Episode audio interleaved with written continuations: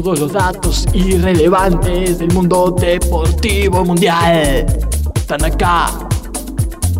Bola, bola, bola, bola, bola sin, bola sin, sin manija, sin manija, bola sin manija, bola sin manija. Empieza ya.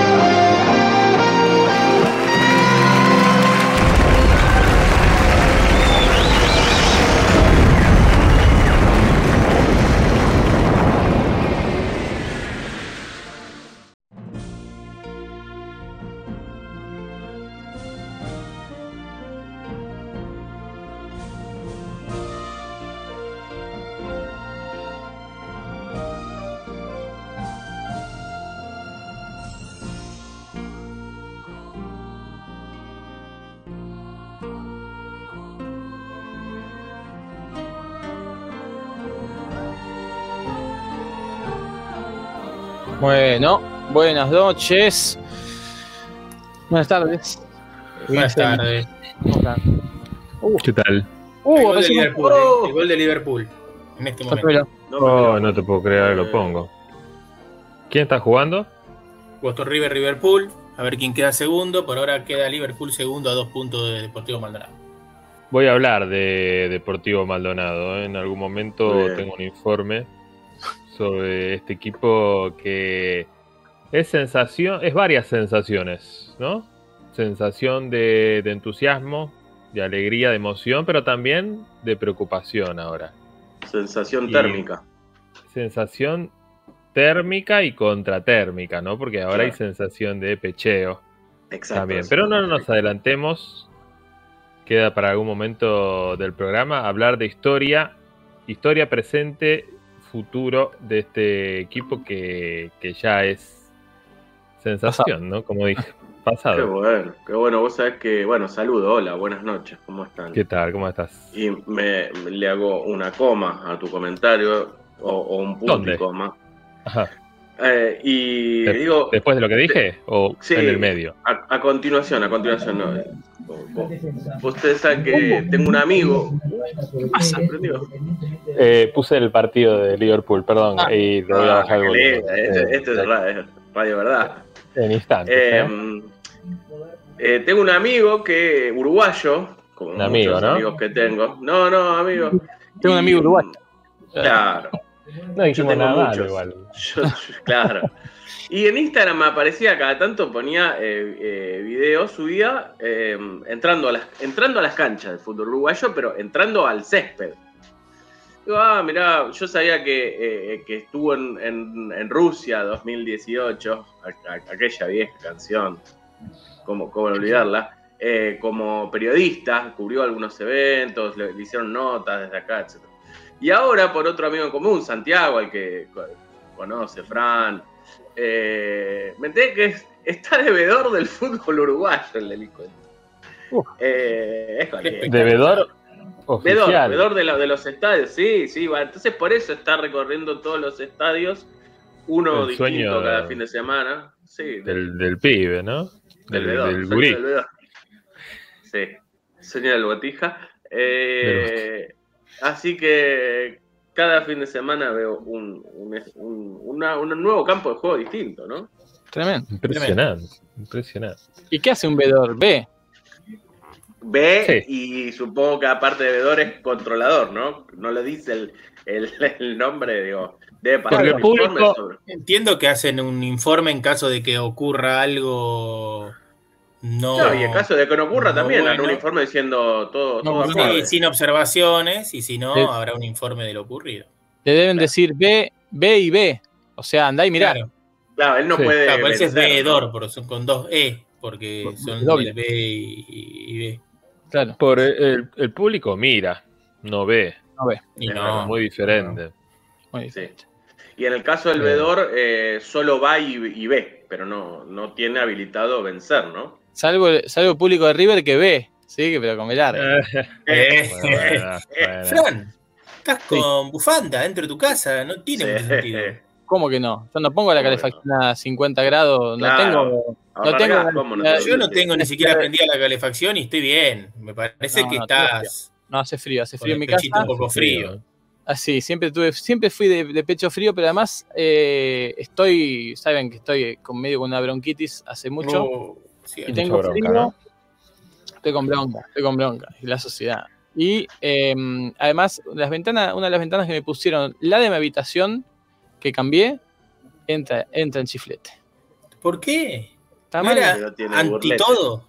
No, esa no. Esa es más normal. Ah. Y la normal no cierra. No, la normal siempre te chifletes. Vos no sabés lo que sacás. Vos no sabés lo que sacás. Bueno, pero hoy además es un día de mucho viento en la ciudad de Buenos Aires. Sí, y el- y ayer lo que fue, y ayer lo que fue. Me tocó estar en el predio del- de San Lorenzo de Almagro. Ay, Dios, lo que me cagué de frío. Uh, qué Sí, ahí el frío, Uy, sí, frío que. Oh. Más vale. Ojo, esto dicho eh, solo por el factor climatológico, no por el imagino. chiste de que está al lado de la cancha ni nada de eso. No, al lado de la góndola de los congelados está, sí, también. No, porque si fuera por eso es mucho más frío. ¿Cómo, cómo, le fue a.? Estoy en la cama, ¿eh? Estoy en la cama con Muy bien. tapado. Muy Viste, bueno, yo también estoy en la cama, eh, miren, no, no se va a ver porque está el coso atrás, pero ahí se ve el acolchado, no, no se Uh, ve. No, no, no hay que ver, ¿eh? no, no revela. Yo cama. me levanté tras una semana en la cama, hoy volví al trabajo, tuve COVID. Para Sí, llevar sí, bueno, los oyentes, se puede volver del. COVID. Tenemos ya tres integrantes con COVID. No vamos a decir quiénes, igual porque hay que re- preservar el No, intimidad. no, De tres, las personas. no en este momento. ¿Qué estás no, no, diciendo? no, tuvimos ya tres de los Ah. siete. Que Cuando digo sepamos, tuvimos, ¿no? No digo que yo tuve. Claro, Que que sepamos. sepamos. Yo, yo no, no puedo creer que no tenga. Yo no tuve y creo que no tuve, ¿eh? Porque me el- creo que no tuve. Igual el test. eh, hay que confiar cuando te dice que tenés. Cuando te dice que no tenés, no es para confiar. Yo creo que soy de esos eh, afortunados Bueno. que no pueden tener COVID, que son inmunes. Hoy, hoy alguien decía, ¿no? Eh, todos tienen COVID hasta que se demuestre lo contrario. Y sí, ya lo dijo eso. Gandhi, sí. Eh, ¿Cómo fue tu COVID, Height?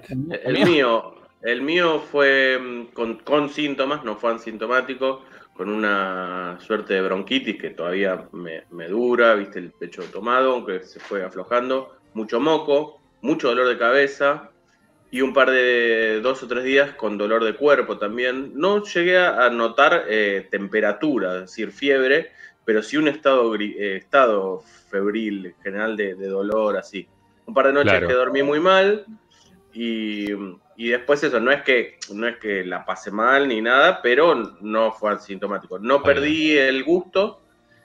Y no, el- eso. No, eso. una- y el olfato, el olfato goleador, el olfato goleador. eh, es más, eh, a la dan- eh, yendo hacia atrás, eh, hice, hice un gol con COVID, de penal, pero el olfato goleador Vale, no igual. se pierde, ¿no? Claro, Eh, Todos los goles con COVID suman. Sí, sí, vale, COVID igual suman. uno, suman uno igual que los demás. uno igual. Totalmente. No, el olfato casi no tenía, pero era porque estaba todo tapado de moco. Eh, pero no, no es que lo perdí, lo, se me disminuyó. Y dolor corporal, no, no dolor Sí. eh, emocional, ¿no? Que es mucho peor, te digo. Oh, ¿eh? oh, sí, Dolor del no, corazón. El, el dolor emocional más que nada pasaba en, en un primer momento la angustia existencial de, de pensar en a quién, a quién se lo podía haber llegado a contagiar eh, en esos primeros días, horas eh, en que uno seguía viviendo como si tuviera una bronquitis y no un COVID, ¿no? Eh, Sí. Pero bueno, después llegó la tranquilidad. Yo creo que el sábado, si no me contagié el sábado, porque me junté en una casa con gente a ver, ¿no? Eurovisión también, vamos a decir, alguna Sí. cosita. Sí, Y era un mini cromañón realmente de personas en un espacio reducido, con todo cerrado.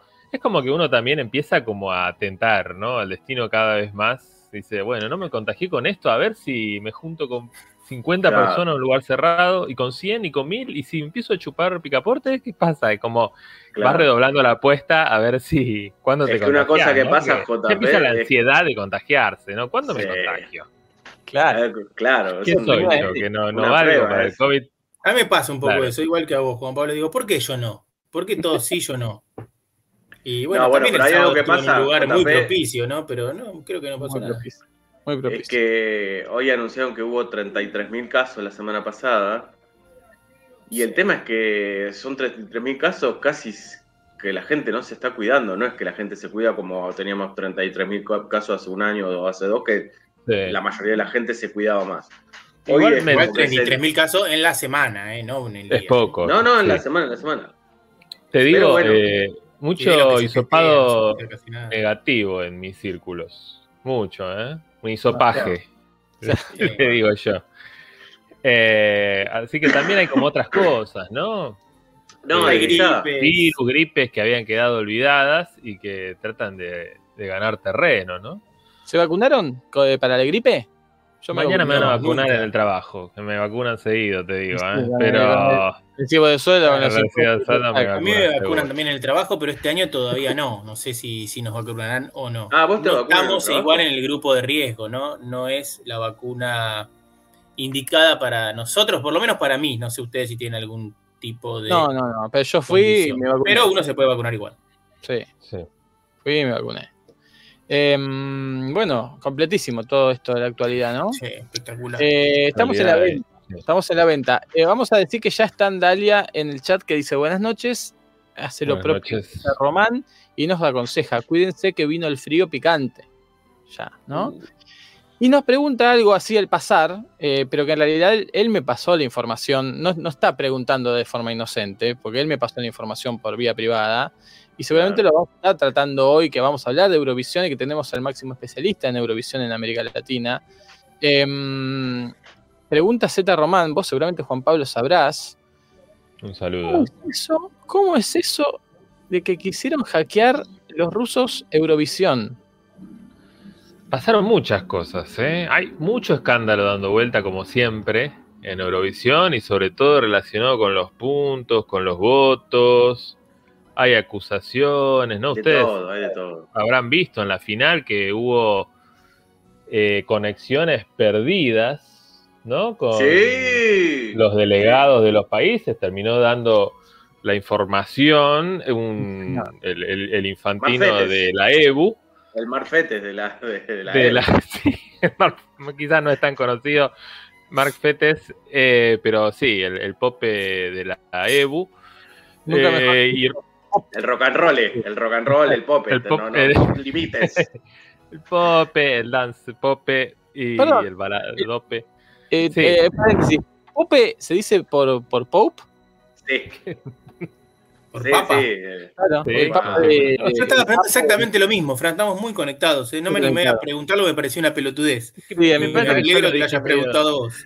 En inglés, como que amagué que hablaba en español, pero era medio Claro. inglés. Ajá. sí. Eh, hay países que dicen eso no fue lo que nosotros votamos. Hay otros países que están diciendo esto entonces cambia las cosas, no para el primer puesto, pero, sí para el segundo o tercero que puede ser clave. Después para definir quién clasifica como anfitrión el año que viene, Como, como, plan mejor B. primero. Porque todos dan por hecho que Ucrania el año que viene no va a existir, ¿no? Claro, y o se hace en Rusia, que va a ser el dueño de Ucrania, ¿no? Y se hace en Y va a estar imposibilitado de jugar. que Rusia además no va a poder participar. Claro, el predio, Eh, el, el predio que Rusia posee en Ucrania. Exactamente. Eh, o se hace, claro, en, en- en la cancha de Arsenal de Europa, que es Wembley, ¿no? O, Claro. o Inglaterra, digamos, Londres. Sí. Así que no sabemos, ¿eh? Eh, Mucho para JP, no, yo quería decir que JP no solo es especialista en Eurovisión, es especialista en Rusia, así que quién mejor para opinar de, de este tema que, que JP. Pero además, yo quería decir que el ruso hackea por deporte, no es acá porque hay una animosidad contra ellos. No, el ruso hackea- es- te hackea una elección en norteamericana, mirá si no te van a. Hay que Ah. respetar, es su cultura. Es, cultu- es la cultura del hackeo. ¿Cómo no te Acá vas a se hackear juega- una elección? Al CK se juega al, al LOL, ¿no? Al League of Legends Claro. o a no sé qué, al FIFA. Bueno, en Rusia te hackean. Están buscando hackearte, pero después te la devuelven, no pasa nada. Es, es solo recreativo. Sí, sí. Sí, sí. ¿no? Eh, así que bueno, Eh, de- por ahí nada, nada raro. Pero sí, vamos a estar hablando de varios Sí, escándalos. muchas ¿no? cosas. Y Sí. te vamos a aprovechar, vamos a aprovechar tu presencia también para. Sí, lástima no está Juancito, ¿no? Que hizo una transmisión histórica. Y Marcos también, los dos. Y Marcos que hizo una cobertura histórica. La radio pública se hizo eco de como nunca, ¿no? De, de Eurovisión como, como tiene que ser. Por culpa de BCM, ¿no? Porque todo, todo nació en este Sí, programa. sí. Sí, sí, sí, Así sí. que bueno. Ay, Dios. Bueno, sí, vamos a estar habla- hablando eh, de Silvanando. Eurovisión, sí, Juancito no, no podía venir. A esta hora está al aire y además, y lo cuento yo No, por ni él, sabía si iba a estar al aire, porque rendía. rindió y rindió bien. ¿eh? Así que Ah, bueno, Bien, llevamos llevamos tranquilidad. tranquilidad.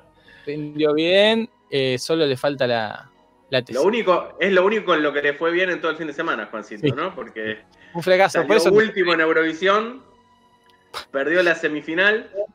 Todo, todo, todo es mal. Un desastre. Bueno, y eh, bueno, y hay más cosas, ¿no? Porque eso, pasó de todo con el fútbol argentino. Hubo boxeo argentino, también un fracaso, vamos a estar hablando y, y- y dando los culpables. ¿No? Em, ¿Qué más pasó? Nada más, ¿no? Eh, bueno, las semis del fútbol local se Sí, jugaron. es una de las dos cosas que dije. No, no, perdón. No te escuché.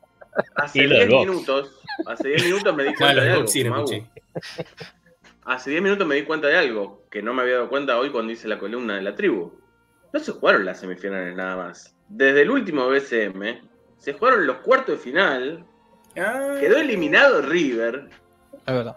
Sí. y se jugaron la las semifinales también. Tremendo. Así Sí, que hay sí. mucho para, para desgranar. Sí, muy Sí. Sigue jugándose la primera B nacional, ¿no? sí. Sí, de eso no terminó nunca, hoy. que son 40 mil Bueno, equipos. esos son Faltan Perdió el puntero.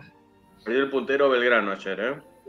Sí, que igual sigue muy puntero, ¿no? Sigue con 5 puntos de ventaja con un partido menos. Pero el que viene hilvanando una racha casi demoníaca eh, con su cambio de entrenador es eh, Chacarita, que tras una- un pésimo inicio, parecía que descendía directamente a la C, sin paso por la primera B, eh, contrató a un tal Pablo Centrone, creo que perdió el primer partido, y a partir de ahí viene ganando eh, en todas las canchas.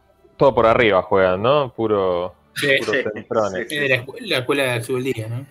Sí, sí, Sí. sí, sí. Chacarita se separó totalmente de su, del proyecto Sí, no le quedó otra. Creo que no le quedó otra.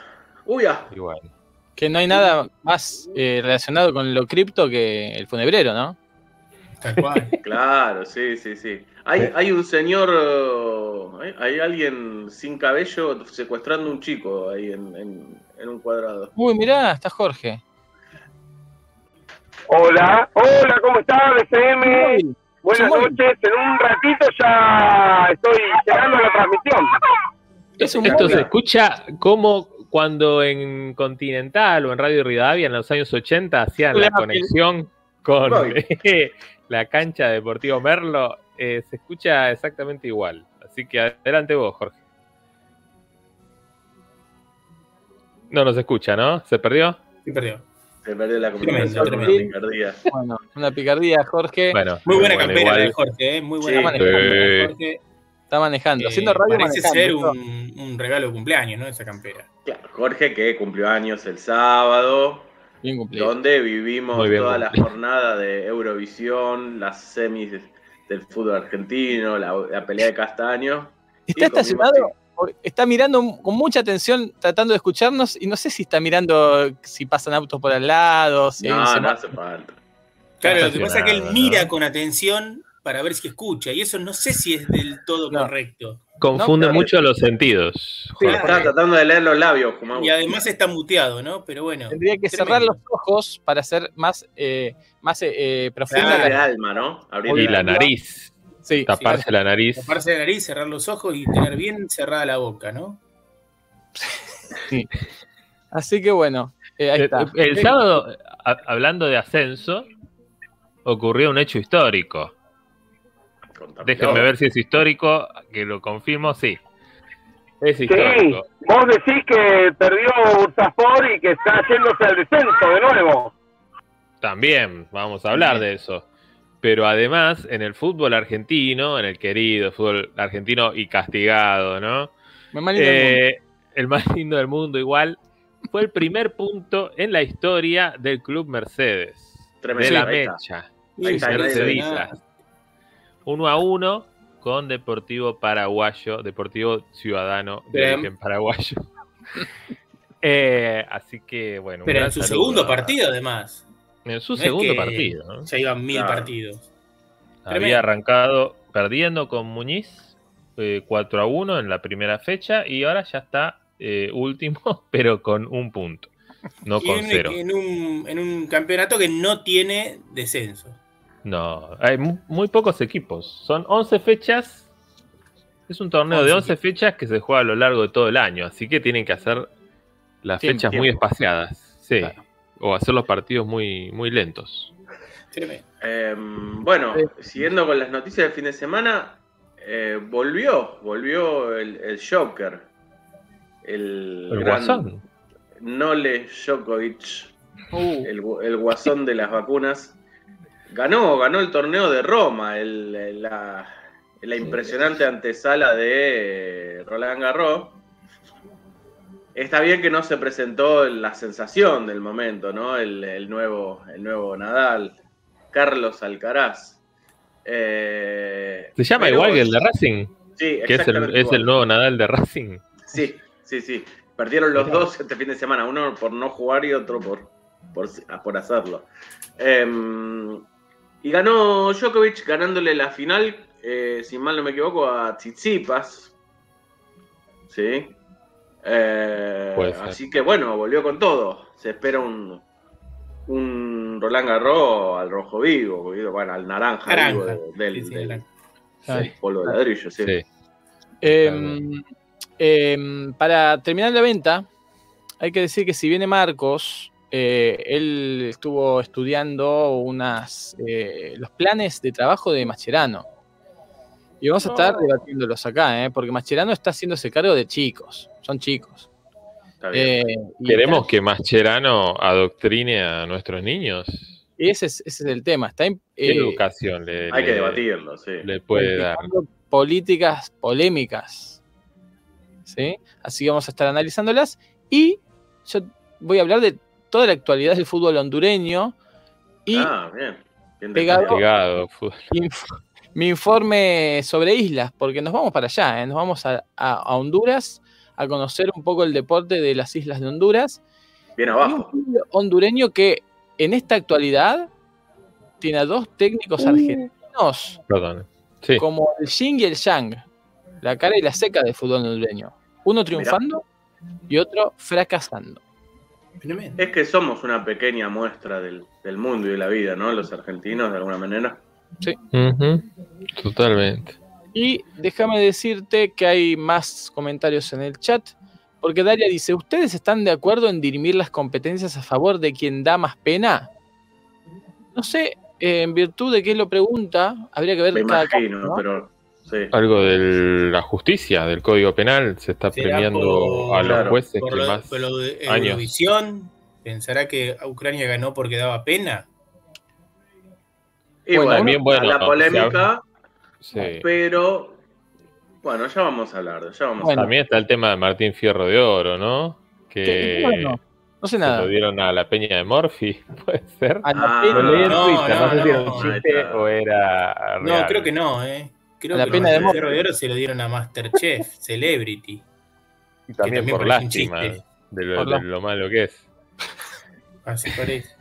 Bueno, pero si bien empecemos hablando de Eurovisión, acaso Mastroc dice Tongovisión. Epa, Bueno, bueno, Está bueno, bien, ¿eh? empezaron las Sí. denuncias. Eh, sí, duro. fuerte. Y hay muchas polémicas. Bueno, primero la, la información, Juan Pablo. Lo termina ganando Ucrania en una arremetida. Eh, la votación de los jurados nacionales la ganó United Kingdom, como me gusta decirme, a- decirle a- al Reino Unido. Para mí Sí. no es un Reino Unido eso, es un United Kingdom y hasta ahí. Eh, Reino des, entre paréntesis, unido, le, le digo yo. ¿eh? que, que nadie se la esperaba esa. O vos sí, Juan Pablo, ¿tienes información? Disculpame, pero hay casi gol de Boston River, rebote en el arquero, entra el gol. Gol de Boston River, empate, hay que verlo, me gusta verlo en el, me gustaría verlo en el bar. Mm, con un Sí, Gol no, Bar. no vas a salir hasta ahora, por la pena. Eh, pero sí, sí, hace frío, así que lo estoy viendo acá en casa. Eh, 2 a 2, Boston River ante Liverpool. Ahora sí, adelante yo. Sí. Eh, sí, efectivamente. Eh, una votación, ¿no? Que la parte del jurado fue sorpresiva en un punto. Yo pensé que Ucrania iba a estar más arriba, ¿no? Bueno. Y todos pensamos que, como había terminado la votación del jurado, no le daba el resto a Ucrania, ¿no? Como para dar vuelta. No, yo dije, todos habla por vos. Yo en el chat, y no me dejan mentir, dije, llega tranqui. Está, Bueno, muy está bien. por- todo por verse, está todo por verse.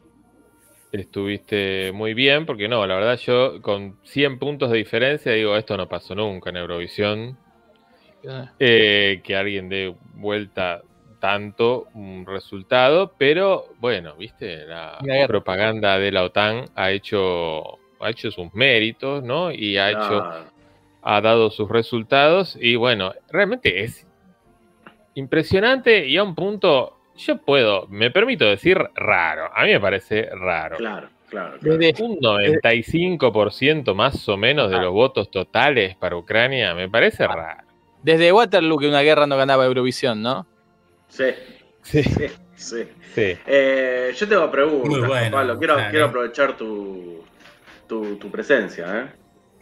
sí Ya cantaba eh, segu- seguridad social, pero escúchame. Bueno, no, primero volviendo a la pregunta de Fran. Eh, sorpresa, eh, United Kingdom y España están encaramados en la votación del jurado.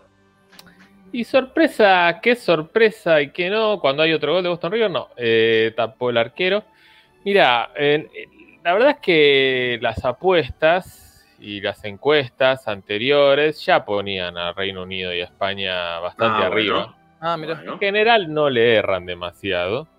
perfecto. Pero también ese fue un indicio para mí, o era un indicio, de que Ucrania no iba a arrasar de la manera que arrasó, porque en general en todas las encuestas que se hacían antes de Eurovisión, Ucrania estaba ahí, pero de ninguna manera estaba primero fácil, eh, Claro. sacando la diferencia que sacó eh, en la En votación voto, sí.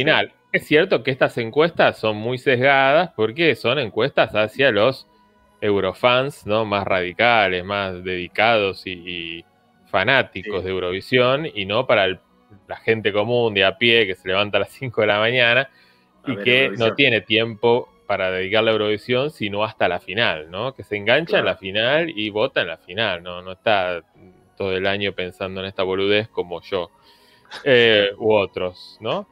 Eh, pero igual son bastante, en general, las encuestas previas bastante representativas de lo que va a pasar después con el voto del público, más o menos, ¿no? O sea, después puede variar tres, Claro. cuatro Sí, como cualquier lugares.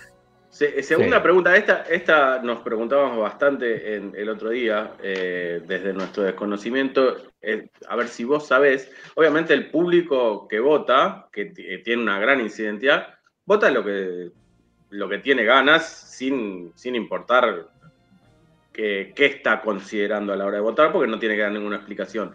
Los jurados tienen un, más allá de que no tengan que dar explicación, tienen eh, un manual de qué es lo que se tiene que tener en cuenta a la hora de considerar una presentación. Eh, se, No, está más o vos- menos. Vos decís tipo los jurados de patinaje artístico. Claro, claro, ¿qué es lo que se No. tiene en cuenta? ¿O es el gusto de uno y a No, otra es- cosa?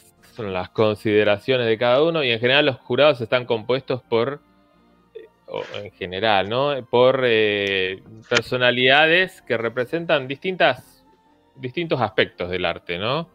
Como quizás un, viste, un coreógrafo, un cantante, Perfecto, sí, sí, un compositor.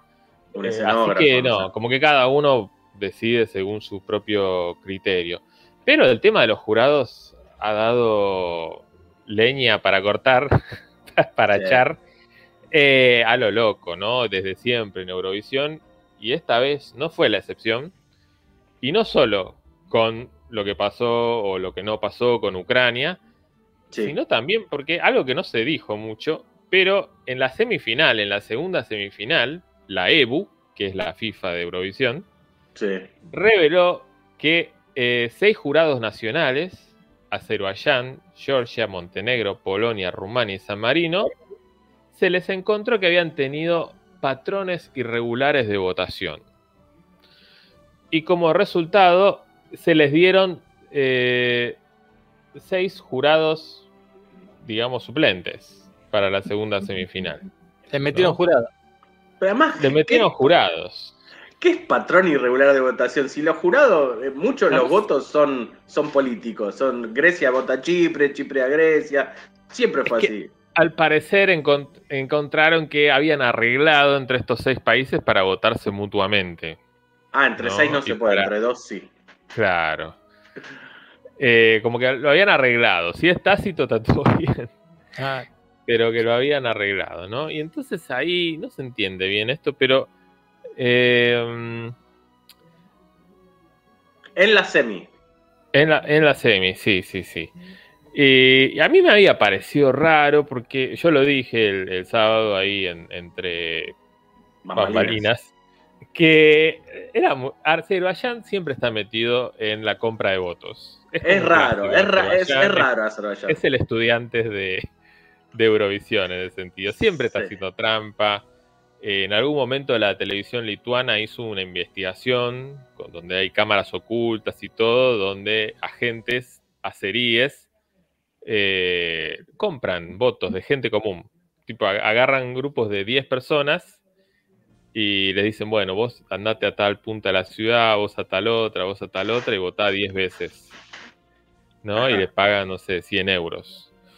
Eh, esto no es raro. Y cuando dieron los votos de Azerbaiyán, a mí me sonó muy raro porque pasa a la final Azerbaiyán solamente por los votos de los jurados, porque no tenía votos del público. O sea, solamente con los no sé cuántos votos de los jurados, hicieron muchos puntos, gracias a eso pasa a la semifinal. O sea que fue seguramente un dinero bien invertido, ¿no? Porque logra que Claro. Azerbaiyán eh, esté en, en la gala, en la gala, ¿no? Final. Pero bueno, siempre es muy polémico. Es- Es una canción de mierda. Azerbaiyán suele llevar estas canciones que son una cagada. ¿Esto pone bajo Eh, sospecha la, la edición que gana Azerbaiyán? Siempre estuvo bajo sospecha esa. Ganó por, por muy poco, con el promedio más bajo de votación por país. Eh, pero bueno, eh, también es parte del folclore, ¿no? Como digo, es el estudiante de Eurovisión. Bueno, y, el folclore es parte de Eurovisión, justamente. También es histórico eh, aquella edición de Eurovisión en que el gobierno de Azerbaiyán llamó a las siete personas que habían votado por Armenia para que den explicaciones en la justicia, Claro. donde se tienen que dar explicaciones, ¿no? Claro. Para que digan por qué votaron a Armenia. Nada más, ¿eh? Nada más. Solo saber por qué votaron al país con el que tienen esa disputa por el territorio de Nagorno-Karabaj. Eh, bueno, muchas cosas, ¿no? De, de Azerbaiyán. Bueno, Eh, sí, sorprende eso. No, digo, el, el- el muchacho de United Kingdom eh, sí. cantaba muy bien, pero me, me sorprendió que hubiera tanta eh, tanto acuerdo entre los jurados. Muchos lo, lo- lo votaron como, como primero, que fuera tan claro para los jurados que ese, y, y sorprendente también la posición de España, que era, estaba bien, era, era buen espectáculo, pero una canción de Sí. montón, Montón. sin, querer este, ser este, agredida a nadie. Y es que, es que puertorriqueña. hay. Sí, hay un. Sí, la canción es muy genérica, pero hay un público eurovisivo muy fuerte para ese tipo de Ah, bueno. presentaciones. De, porque a, a- a- a los, a los gays, a los muy gays, les gusta mucho ver minas en bolas. Sí. minas Ah, en bueno, bolas, sobre dijimos. todo haciendo muy en, en- en situación performática erótica, ¿no? De cabaretense. Y no les gusta ver a gays porque ah, hubo No, presentaciones claramente gays. Como la de Rumania, por ejemplo, que era Sí. exageradamente gay, Sí, ¿no? Pero le gustan más las minas. A los gays. Y eh, en este tipo de performance. Claro, Y- no. Nada, No se entiende, ¿eh? no mal. A los gays les gusta No más tiene nada los malo, ¿eh? Para Que garchar, te para gusten. garchar. Para escuchar música le gustan las minas. Ah, Eh, y entonces, y la, y la performance de Chanel en ese sentido es extraordinaria, sin, sin duda, ¿no? O sea, coreográficamente, el despliegue que tiene en el escenario, cómo baila y cómo Fue la única todo que más o salió menos con, cantó, con poca ropa. salió culo. totalmente en orto. Super gay. Eh, Super gay. Fue Super todo, gay. realmente.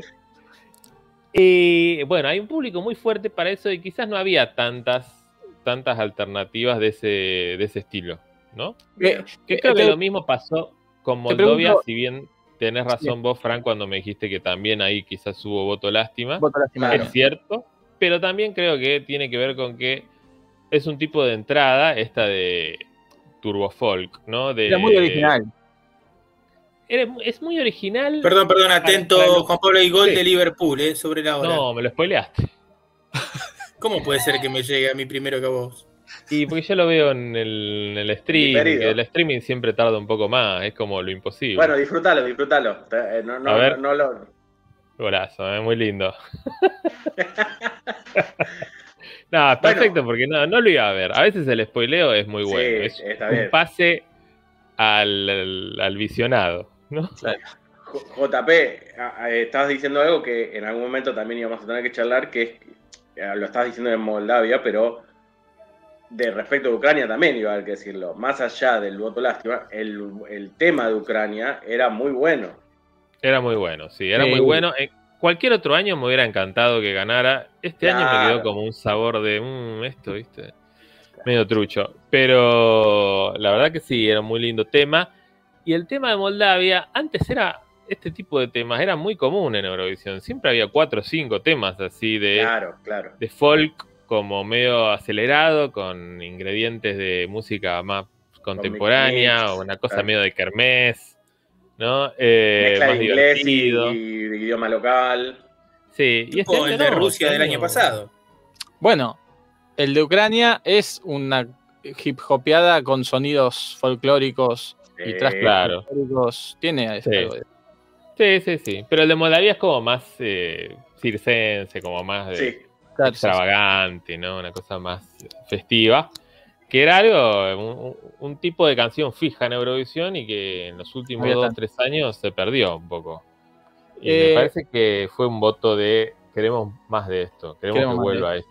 Sí. Cre- Volviendo a lo, lo que decías de, eh, eh, de la performance de España, ¿crees que, por ejemplo, si el tema, si la, la chica de República Checa eh, eh, estaba más buena, los gays la votaban? Porque el tema era, era bueno, era de ese estilo, así súper... Pero. Sí, Eh, pero él tenía el- ese toque latino, el de, el de España, Ah, ¿no? Que, que también es verdad que hubo, hubo gusta, algunas ¿no? propuestas, estuvo la de Rumania, ¿no? Alguna que Sí. otra, pero quizás no hubo mucho más. Eh, que, que antes, por ejemplo, Chipre siempre tenía algún tema ahí, como Claro. medio con toques hispánicos, medio latinos. No, este, esta vez la turquizó más, fue para el lado de lo árabe. Claro. la chipriota. Y No, bueno, y, viste, como el reggaetón tira, tiene su público. Claro. Bueno, eso iba a decir, con respecto también, eh, hilando con lo que decía Fran de República Checa, fue un claro fracaso de la música dance electrónica, ¿eh? porque todos los, los que apostaron por Francia, Chequia, eh, en la semi Austria también y, al- y algún otro, todos hicieron muy pocos votos. Sí, es que fracasó casi todo el mundo, porque claro. Europa. como se concentró tanto solo. los votos, claro, que, ¿no? Sí, a Chequia creo que la, la cagó un poco también. Yo siempre soy un poco pesado con esto, ser quien comienza. El ¿no? primero, el primero, sí, sí. Nadie se acuerda del primero. No, lo que decíamos también de, de Chequia es que ella le faltaba un poco de gracia, le faltaba gritar un poquito más en los estribillos, como que era, estaba muy bien el tema, ella era correcta, pero no era. sí, le pero en la semifinal yo estuve analizando los datos, la metric, Sí, como le digo, bien. y eh, en semifinales le ha ido mucho mejor a, a nivel televoto. Ah, mira. a varios de los que le ganó, ahora no me acuerdo, pero en la semifinal, en la semifinal con el televoto, perdió en la final. ¿no? Claro. Eh, para mí un poco lo cagó. Quizás sí, se tendría que haber soltado un poco más, pero creo que estaba buena la puesta en escena del tema. Eh, después algo que yo No comentaba, eh, comentaba en, en plena final y que sobre todo Emma coincidía, y te quiero preguntar, ¿cuánto hay en las semis? Más que nada de, eh, de paso, ¿no? De paso bien entendida, de ir a votar al contrario para que no llegue el mejor. Es decir, ¿cuánto hay de que los países van y votan eh, temas que saben que no les pueden ganar al suyo o que piensan eso, ¿no? Yo creo que poco, lo pensé, pero para mí poco porque los que son más o menos candidatos es imposible que se queden afuera en semifinal, ¿no? Al pasar 10 de 17 o 18 es muy difícil que alguien que sea... Tendrías que hacer un boicot súper organizado para que Claro. tuviera algo de sentido, ¿no? El boicot que vivió Dinamarca. Mi Dinamarca. Claro. Pero bueno. Este, no, y la otra conclusión que me deja es la muerte provisoria de las baladas, ¿no? Papá. Eh, quizás muchas, ustedes que ven, que ven hace poco Eurovisión pensarán, bueno, a la gente no le gustan las baladas. No, y pero ganó cierto, Portugal hace poco con una balada. Claro. con- Y que era una balada distinta, pero incluso estas baladas como bien horribles, como la de Azerbaiyán o la de Australia, que uno las ve y dice, esto es obvio que saca cero puntos, o sea, no me sorprende. Hace Sí. unos años tenían su público y siempre estaban ahí molestando, incluso ganando a veces. Eh, y ahí está la, después la conclusión o la, no sé, la, la- la reflexión que uno tiene de, ¿será esta época de crisis la que hace que la gente no quiera baladas, no quiera puede ver ser. Bueno, Suiza, gente- cero puntos del público. Claro, o quizás cambió, fue cambiando el público de Eurovisión, también eso puede ser. Eh, en general todo está un poco más ayornado. Si ustedes ven Eurovisión hace 10 años era todo más eh, más acartonado, ¿no? Todo mucho más, había mucha balada, mucha balada de Claro. Disney. Eh, y después cuatro o cinco temas extravagantes y después todo Eurodance, ¿no? Eran tres, tres tipos de temas. Claro. Ahora hay bastante más variedad, creo que fue cambiando el... Bueno, ganó, concurso ganó y el rock, público. pes- rock pesado, entre comillas, el año pasado. por- ¿No? Sí, sí, sí, sí. Y Ucrania, bueno, queda un poco la duda, ¿no? ¿Qué hubiera pasado si Ucrania llevaba un tema muy malo? Yo creo que con casi con cualquiera de los temas que estuvo este año, si hubieran participado para Ucrania, igual ganaban. Creo que con Ah, la mayoría, ¿eh? Claro. Para mí, para mí con la mitad por lo menos ganaban. Vamos a decir que eh, eh, primero hay una votación del jurado en la que iba ganando Reino Unido con muchos, muchos puntos. eh, después estaba España y creo que tercero Suecia, ¿no? O algo así. Sí, Y algo faltaba- así. Faltaba el voto de la gente. El telellamado, el televoto. más sano.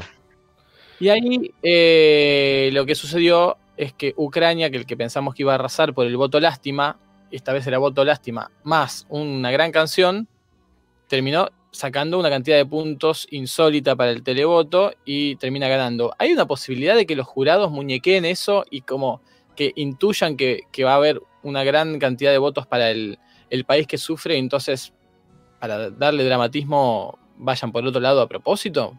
También es raro que no le hayan dado tan, le hayan dado, no sé, tan poca bola eh, a lo de Ucrania, haciendo que era una- un buen tema también, y que estaba eso, de- no sé. ¿Quién es? Per- eh, me perdí. No, que los Claro. jurados no voten a Ucrania sabiendo que después la gente lo va a votar.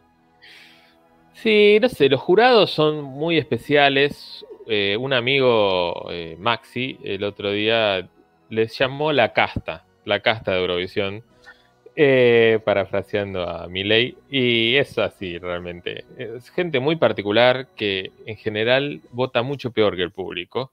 Mm, ¿Por qué? Porque son todos, la mayoría, gente que nada tiene que hacer. Más que votar en Eurovisión. son los típicos jurados de los realities de música que se fijan mucho en lo técnico, ¿viste? En la, en la voz, en, uy, si llegó a tal nota. eso no importa. Y acá esto es, esto es corazón, viejo, también, no es solo una cuestión de canónica, de a ver si, qué sé yo. Eh, tienen muy mal gusto en general los jurados. Si uno ve año a año Eurovisión, en general el público suele arreglar un poco el voto de los jurados. Bien. Si fuera por los jurados, siempre ganaría un, o casi siempre, una balada horrible, ¿viste? Eh, siempre votan lo peor realmente. Bueno, gracias Otra- al Si fuera por el jurado, Moldavia no llegaba Sí. a la final, ni siquiera. Claro. Rumania no llegaba a la final. Eh, bueno, y hubo, y hubo algunos, como Suiza y Azerbaiyán, que llegaron a la final solamente por el jurado, Claro. porque el público no le dio votos. Eh, Sí. Una duda que nos surgió eh, viendo en en plena vorágine ¿no? de Eurovisión es, eh, eso está todo hecho en vivo, las representaciones de la final, ¿cierto? Eh, cada La voz. una de las Sí, sí, no, o la, la performance de, de cada uno, ¿sí? La voz más del baile, etcétera. Sí. Eh, a No, es que hay gente porque- que cree que se tocan los instrumentos y no se No, tocan. no, eso ya está desmitificado porque van con la guitarra colgando y sigue sonando mil instrumentos. Eso es, no, ya, ya sé. Pero no, a esto en un momento preguntábamos esto, que es que Perdón, eh, el, otro día, un- el sí. otro día dije algo clave cuando me reunimos y que es cierto, y es que está prohibido hacer música en Eurovisión. Claro, Eh, solo se puede Mal cantar. visto. ¿no? canta- cantar. Sí. No, Perdón, eh, perdón, eh, que te interrumpí. lo siguiente, que es que eh, es una vorágine de uno tras otro. Termina un tema y arranca el otro, eh, salvo Ah. en, en los, eh, en los intervalos, cada 10 temas que, que ponen y que habla Laura Pausini o que tocan un tema Claro. eh, ellos, etcétera. Una Pausini, hacen una Pero, Pausini. claro, hacer una pausine. Eh, si sabes cómo era, si- que hubo varios escenarios y mientras uno tocaba en uno, montaban el otro y enseguida arrancaba. eh, porque eh, esa, esa cocina, si sabes cómo es, por ejemplo, en el Quilmes no. Rock, en el. Quilmes Rock había dos escenarios pegados, ¿no? Que se iban alternando, pero se iban alternando, tenían una, Una hora de show del otro para bajar los instrumentos, subirlos. Acá no había instrumentos, pero sí había una escenografía importante en muchos casos que montar, ¿no? Eh, mirá, muy buena pregunta y te la debo, porque no sé. Pero sí, es probable, porque varios de los de las performances como que usan justo la mitad del escenario Claro. y queda la otra mitad, ¿no? Puede ser que lo vayan dividiendo y el, el- el orden en el que aparecen los, los shows es por Sí. sorteo, supuestamente, Claro. ¿no? Sorteo con bolas Bolas calientes, bolas frías, ¿no? Pero supuestamente es por sorteo. Así que creo que es solo un, que es un solo escenario, ¿eh? pero puede que lo armen como por partes, como para tenerlo listo una vez que lo necesita, ¿no? Cada uno de los delegaciones. Pero bueno. Tremendo informe. Bueno, Hay- Vamos a ver qué pasa, ¿eh? porque todavía, como digo, hay la, TV rumana, la TV georgiana, de Montenegro, España de tiene una protesta, ¿no? siguen diciendo que, que los votos que, que dio la EBU no son los que ellos mandaron. Oh, Así que esto, esto termina en la justicia. ¿eh? esto es como Chile, pidiendo entrar al mundial. No está Sí, nada sí. Hay que esperar. No está nada dicho. Acá pregunta, por ejemplo, eh, bueno, Tony Ganem, le mandamos un saludo. Un saludo. Eh, vayan a Rayos Catódicos también a escuchar. Sí. Eh, dice, igual medio inchequeable que Chequia haya perdido por ser la primera. Claro. Y Somas. Somas Troc nos pregunta, según BCM, ¿quién sí debería haber ganado la Eurovisión? Sean contundentes y ninguneadores de ser necesario. Es que BCM es un grupo de gente independiente, ¿no? Cada uno ha tenido, Claro. ha tenido su- sus candidatos eh, y en su momento dimos nuestras opiniones, pero en la mayoría, Ucrania estaba entre los cinco primeros, más o menos, ahí cinco, Sí, seis. sí. Y yo creo que sí.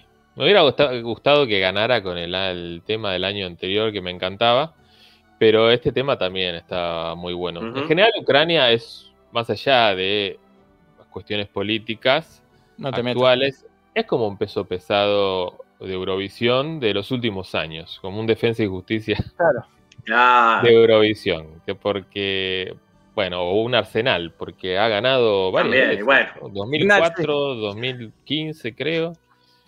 Y, Lo está usando. y ahora, sí, sí, el Arsenal sí. Lo, lo está usando. Eh, pe- ¿Y tus, tus 12 points, tus 12 puntos iban para Suecia? ¿Era tu favorito? Yo sí- Eh, sí, yo estuve en estos seis meses muy fanático con los temas de Suecia y de Italia y fueron alternando. Eh, a lo último me gustó más el de Italia, pero no sé, igual lo vi en un lugar donde se escuchaba todo medio mal. Claro. Así que. No, a mí, sí, a mí me terminó, la voz de ella, de la, de la sueca, me terminó enamorando. Muy, muy lin- esa voz, esa voz muy ronca linda. es muy linda. Es muy linda. Por ahí fue, por ahí mi COVID me hizo empatizar con, con ella Claro. también, ¿no? Pero puede identificás. ser. Sí.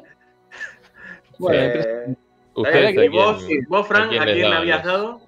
No, mi, mi favorito era Dinamarca, pero se quedó en octavo. Sí, bueno, final. pero claro. No, no, pero en la final, ya con los. Y en la final de los que estaban ahí, eh, ahí me, me- me terminé, me terminó gustando Suecia, eh, pero eh, uh, sí, creo que Ucrania está bien. Ucrania. Sí, Y sí, Finlandia, sí, de los Finlandia, que fracaso de Finlandia. a, Me gustaba la canción, pero qué fracaso, ¿eh? ¿a ¿Qué quién? ¿A quién? Finlandia? Muy Ah, caliente, la- Juancito, presidente de la. Peña, No, presidente de la. Peña de, de Erasmus Argentina, pidiendo la cabeza, ¿no? De los directivos. El tenemos- sí. Audios que, que nos mandó diciendo, voy a averiguar quién fue el hijo de puta que inventó esa coreografía de los globos. Sí, Claro, Porque dice, con- según él, eso lo mató. Según él, Porque- los mató eso. En semis no jugó, no jugó con, con, con esa, Con- con esa táctica, no jugó con esa coreografía. ¿no? no, en la final finlandesa. En la final eh, finlandesa. Había perdón. tenido, ¿no? Tenía una pantalla, unos LEDs atrás con animaciones.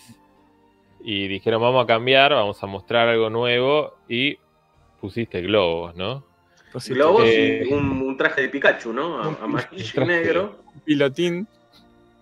eh, con un globo que lo suelta, ¿no? Eh, el cantante, que no, no sé el nombre, y el globo se queda trabado en el techo. Toda una vergüenza realmente lo, lo que pasó. Eh, al contrario de Suecia, que hizo exactamente el- la misma performance que en la final Ah. sueca, con el mismo Ah, que gana, redondo que no sé qué está. significa.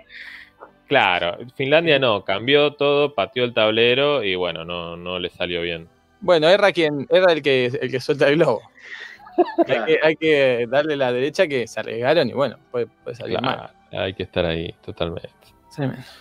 Bueno, Bueno, así que hay que ver qué, qué pasa, que si terminó verdaderamente o no terminó este, esta edición de Eurovisión. Y si terminó como terminó, ¿qué va a pasar el año que viene? Hay, falta mucho para saber si va a haber sede o no. sí. Y es lo El ruso, el Sí. ruso Zelensky eh, dice que lo quiere hacer en Mariupol, ¿no? Ah, bueno. ciudad Ah, devastada. Lo querés hacer en. Crimea también. En Moscú lo quiere hacer. Todo lleno de tanque. Y bueno, lo que decía Zeta Román, que bueno, ahí parece que hay denuncias de que hackers rusos quisieron modificar la votación para que no ganara Ucrania. Se ve que no le salió. Sí, eso han dicho, ¿no? Andás a ver realmente. Pero que sí, trataron de entrar ahí al- a la página web de Eurovisión y no sé, cambiar los votos. Pero no pasó, quizás lo hicieron, pero confundieron y votaron todo a favor Sí. de Ucrania.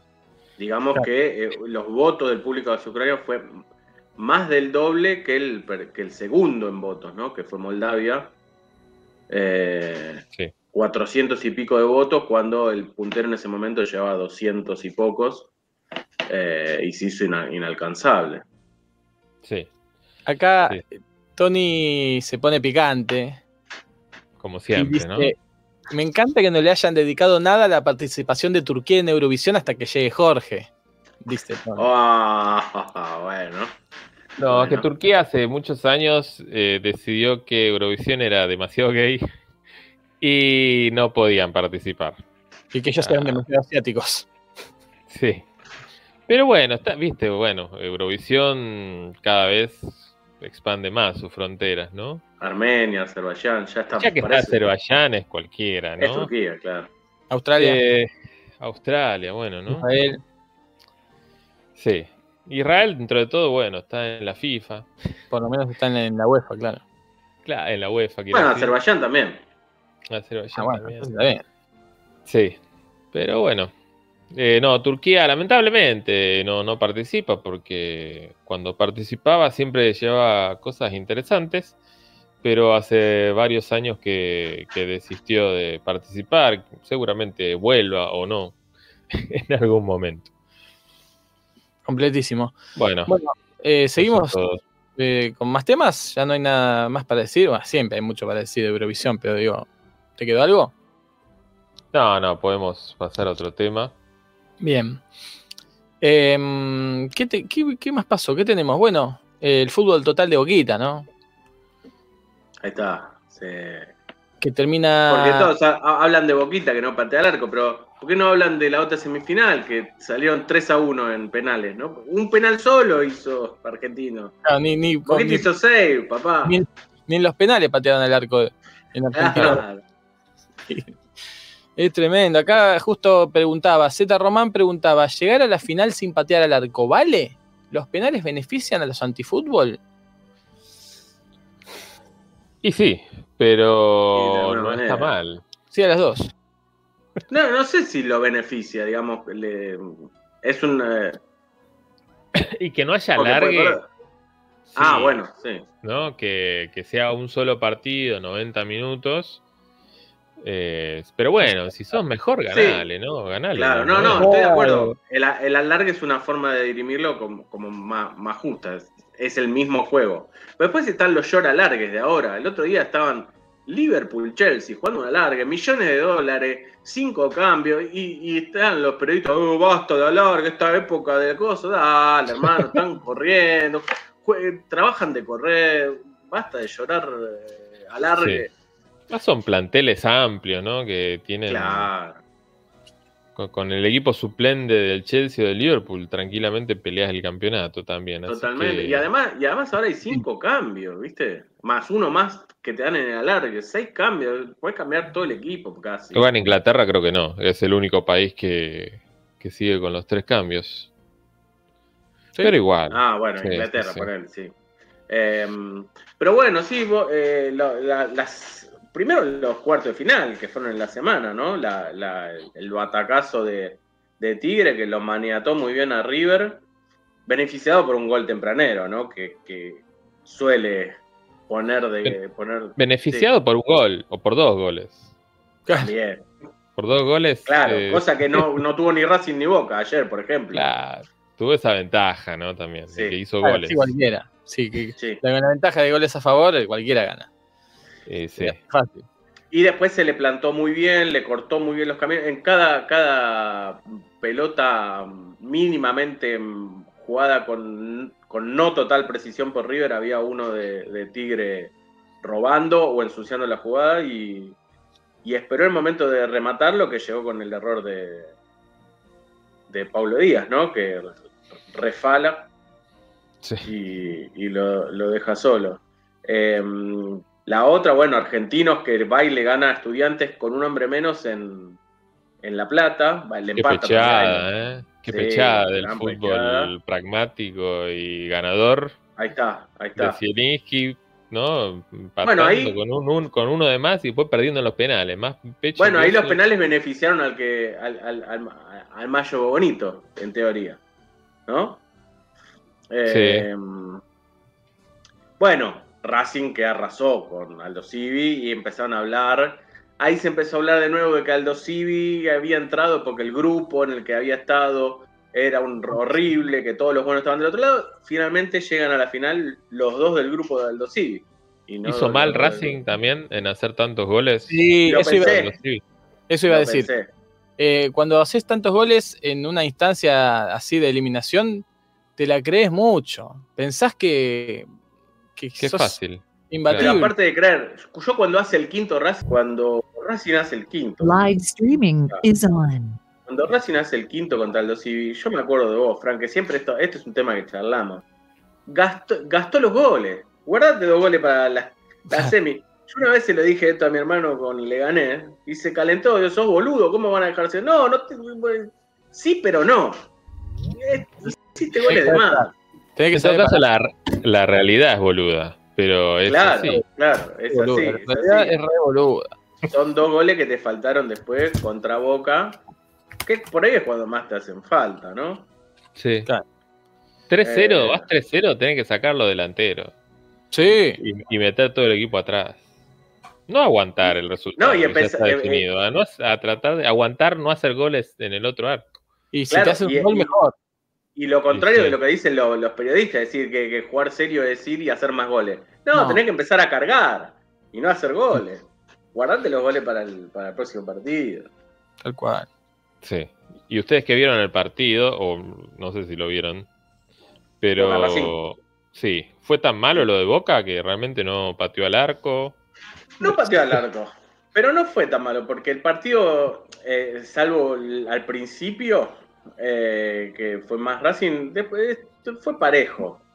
Eh, Racing tuvo tres o cuatro al principio, jugadas más o menos claras, eh, que definieron mal, y después Boca empareja el partido, se hace trabado en el medio, es un partido feo, sin llegadas prácticamente, pero no es que Racing lo, lo dominó todo el partido, ni mucho menos, pero sí. Pero tuvo varias claras.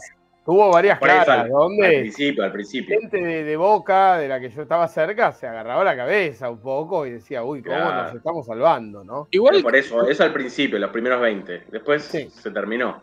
igual cualquiera, claro, jugar bien y si patean el arco. Hay que jugar eh, sin patear el arco también, ¿eh? Claro, claro. Hay que- porque es, es, es distinto. Si, si pretender ganar sin patear el arco, cualquiera gana pateando el arco. Lo más fácil. Sí, es el modo de la vía fácil, ¿no? Claro, el camino sos fácil Boca. para. Sos Boca, tenés que ir, tenés, te, te piden más. No podés ganar pateando el arco. Ten- eh, sos Boca. Eh, Tenés que ir algo que, que- que no sea lo habitual. Ganar a lo boca, sí. Eh, yo iba siguiendo por Twitter cada tanto el- los vaivenes del partido y en el primer tiempo todo el mundo hacía el mismo chiste que es que uy, Racing juega mucho mejor, está dominando, así que va a ganar Boca, ¿no? Eh, mucha gente haciendo el mismo chiste y al final se dio, ¿no? No, no lo, yo, yo pensaba, uh, van a mufar a Boquita, ¿no? Porque acá eh, el sábado no, claro. hinché, hinché por Boquita a la distancia. Eh, pero no, al final no, no ¿Cuánto de-. ¿Cuántos de esos chistosos fueron a ver 365 y, y pusieron un mango a favor de, de ese triunfo claro. sin padre? Claro, porque hablar es gratis, hermano. Apostar no. hincha de River tratando de mufar. Y cuando tratás de Ah, mufar, claro. te sale mal. El- la mufada tiene que ser sin querer. Inconsciente. Sí. Eh, así que bueno, o, o- o en tu contra, en tu perjuicio. Pero si quieres Ah, mufar al sí, otro, es fácil. Te, te terminas mufando a vos mismo. Eh, y bueno, en la otra semifinal, Argentinos de nuevo, con 10 remonta un partido que va perdiendo, pero en este caso los penales no los Con un golazo. ¿no? ¿Vieron el gol de Sí, Ábalos? sí, lindo, muy bien como se acomoda en el área y saca el zurdazo al ángulo, ¿no? Sí, sí, Eh, que le pega cayéndose, Cayéndose, sí. no sé cómo, Pero- y la pero además- termina- Sí.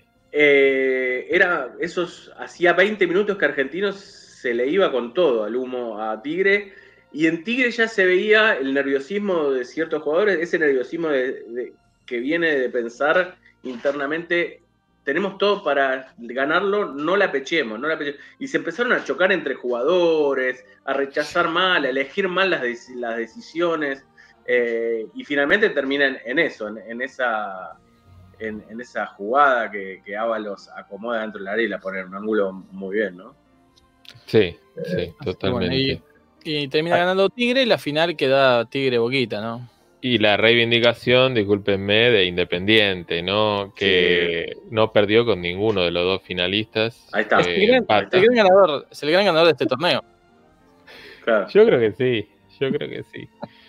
Pero bueno, así que el, Ahí está, y además una prueba, una prueba, JP, de que cuando no hay penales, y bueno, hay otro equipo que se puede hacer grande. Independiente no perdió con, con esto, porque Claro, no hubo claro. penales. Eh, Totalmente. no, y la- el dato que, que decía hoy en la tribu, que eh, Tigre no solo quiere emular al central del 86, fue, que ascendiendo desde la B eh, salió campeón, eh, porque Tigre está recién ascendido, sino que Tigre descendió siendo campeón. Salió campeón de la B Nacional y ahora eh, saldría campeón de nuevo. Sí. Es el equipo de la, de la década, ¿no? Sí. Justamente Sí, porque además recién empieza, van Claro. dos años. Claro. Eh, Sí, es muy extremo, ¿no? Tigre. Siempre o sale campeón o se va a la B o las dos cosas al mismo tiempo. Claro, no, no, no. Eh, sí, iba a decir algo. Ah, eh, igual esto es una copa, ¿eh? Que nadie se haga el vivo con que esto es un torneo. Esta- ya lo esta- empiezan a contar como que es un torneo de liga más. esto suman a Copa de tres. la liga, claro. Esto Suma tres. tres. Debería ser un torneo en realidad, porque ya, ya hubo torneos con este formato y que contaron como liga. Además cuenta para los descensos, cuenta para la tabla Claro, anual. Sí. No Ah, tiene no, ningún sentido que no sea una- un torneo de un campeonato nacional, pero no cuenta. Sí, creo Y- que cuenta como estrella, ¿eh? No como liga, como copa. Ah, bueno. Sí, sí. Porque Ah. si no, la- el- el- probablemente otros equipos hubieran jugado con otra actitud. Claro. Claro, claro. hubieran puesto más ganas. Está bien. Recordemos que es la segunda parte del año, que no necesariamente a- a- empieza a partir del, del, del segundo semestre, pero creo que sí, en este caso sí. Em, se va a jugar eh, un torneo de 28 fechas, 29 fechas, todos contra todos. Pero justo en el periodo en donde sí hay que terminar las cosas rápido porque viene el mundial. Y Sí, va a haber los muchas calendarios fechas se entre hicieron semana para, para hacerlos de goma. para romperse, sí. Eh, va a haber mucha fecha entre semana, va a haber partidos todo el tiempo, ¿no? Va a ser una especie de Brasileirao sin Flamengo ni, ni, ni Ni- Corinthians, porque va a haber partidos todo el tiempo.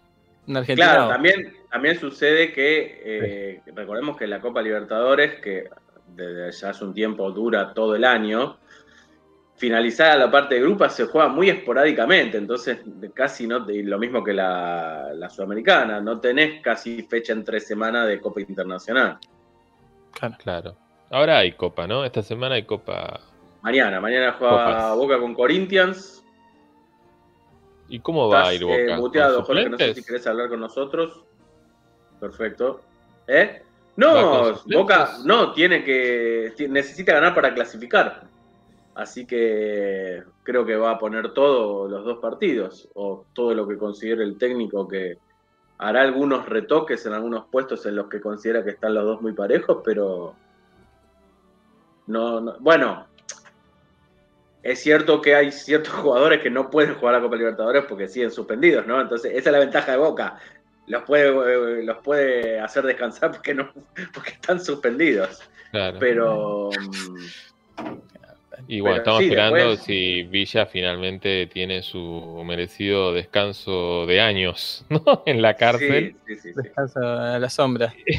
Sí. o no, pero bueno, mientras sigue jugando. Es, ra- ¿no? es raro, es, es raro, ¿no? Que, que- que justo en la, la- en la semana que juega semifinal y final aparezca. Sí, pero también la justicia, la justicia es, es, es de boquita, seguro, y si lo, lo van a jugar después del domingo. Me imagino, ahí sí le meten en cana, no importa. Y- Claro, claro, claro. sí, sí. Acá Tony Pero Ganet, que sigue picante, dice, ah, justo el hincha del rey de copas, entre comillas pone, que no llegó a la final y quiere que esto sea un torneo y no una copa. O al revés, en realidad, ¿no? Que sea una copa y no, No, no, una es liga. una copa. Al contrario, estoy defendiendo a Racing, que no ganó un- una liga, sino que perdió una copa. No es lo mismo. Claro, No, claro. No es lo mismo. Tal vez, tal vez justamente por eso, ¿no? Tremendo. Sí, claro. Así que bueno, a esperar, ¿no? Toda, toda ese- es la información que manejamos. Queda- Ah, Queda una la- supercopa pendiente, ¿no? ¿O ya la jugaron Colón y River del año pasado? Porque se, está todo muy atrasado, ¿no? Y cada tanto sí juegan supercopas del Sí, la- 95. Supercopa nadie, nadie sabe bien por, si, si están todas al día. No, No, nadie lleva la cuenta. Es raro, es raro. Eh, sí, para finalizar el, el segmento, eh, la final es el domingo a las 4 de la tarde ¿Vas a estar ahí? en el estadio. Eh, hay una posibilidad. hay Ah, una mirá posibilidad. vos. Mirá vos. Eh, En Córdoba es. Sí, sí, sí, sí. Hay una posibilidad de viajar en el día, ir y volver. eh, con turnos de manejo. Eh, no, pero depende más que nada de si podemos conseguir entradas. Solo, Claro. es más, en el viaje original que estábamos pensando recién, un amigo de hincha de Tigre se prendía, pero claro, no es socio ni nada y, y no, y no va a poder ser parte de, de esto. Igual es muy difícil Solo- que consigamos entradas, no sé cómo. ¿Solo para socios? Tenés que ser socio para estar habilitado para sacar, sí. De Boca o de Tigre, ¿no? Pero, y se bueno, saca por internet a través de, no sé, tu entrada. Yo en algún momento de la semana pasada fantaseé con ir a ver Tigre Argentinos, ¿no? ya que jugaban acá cerca. Claro, claro.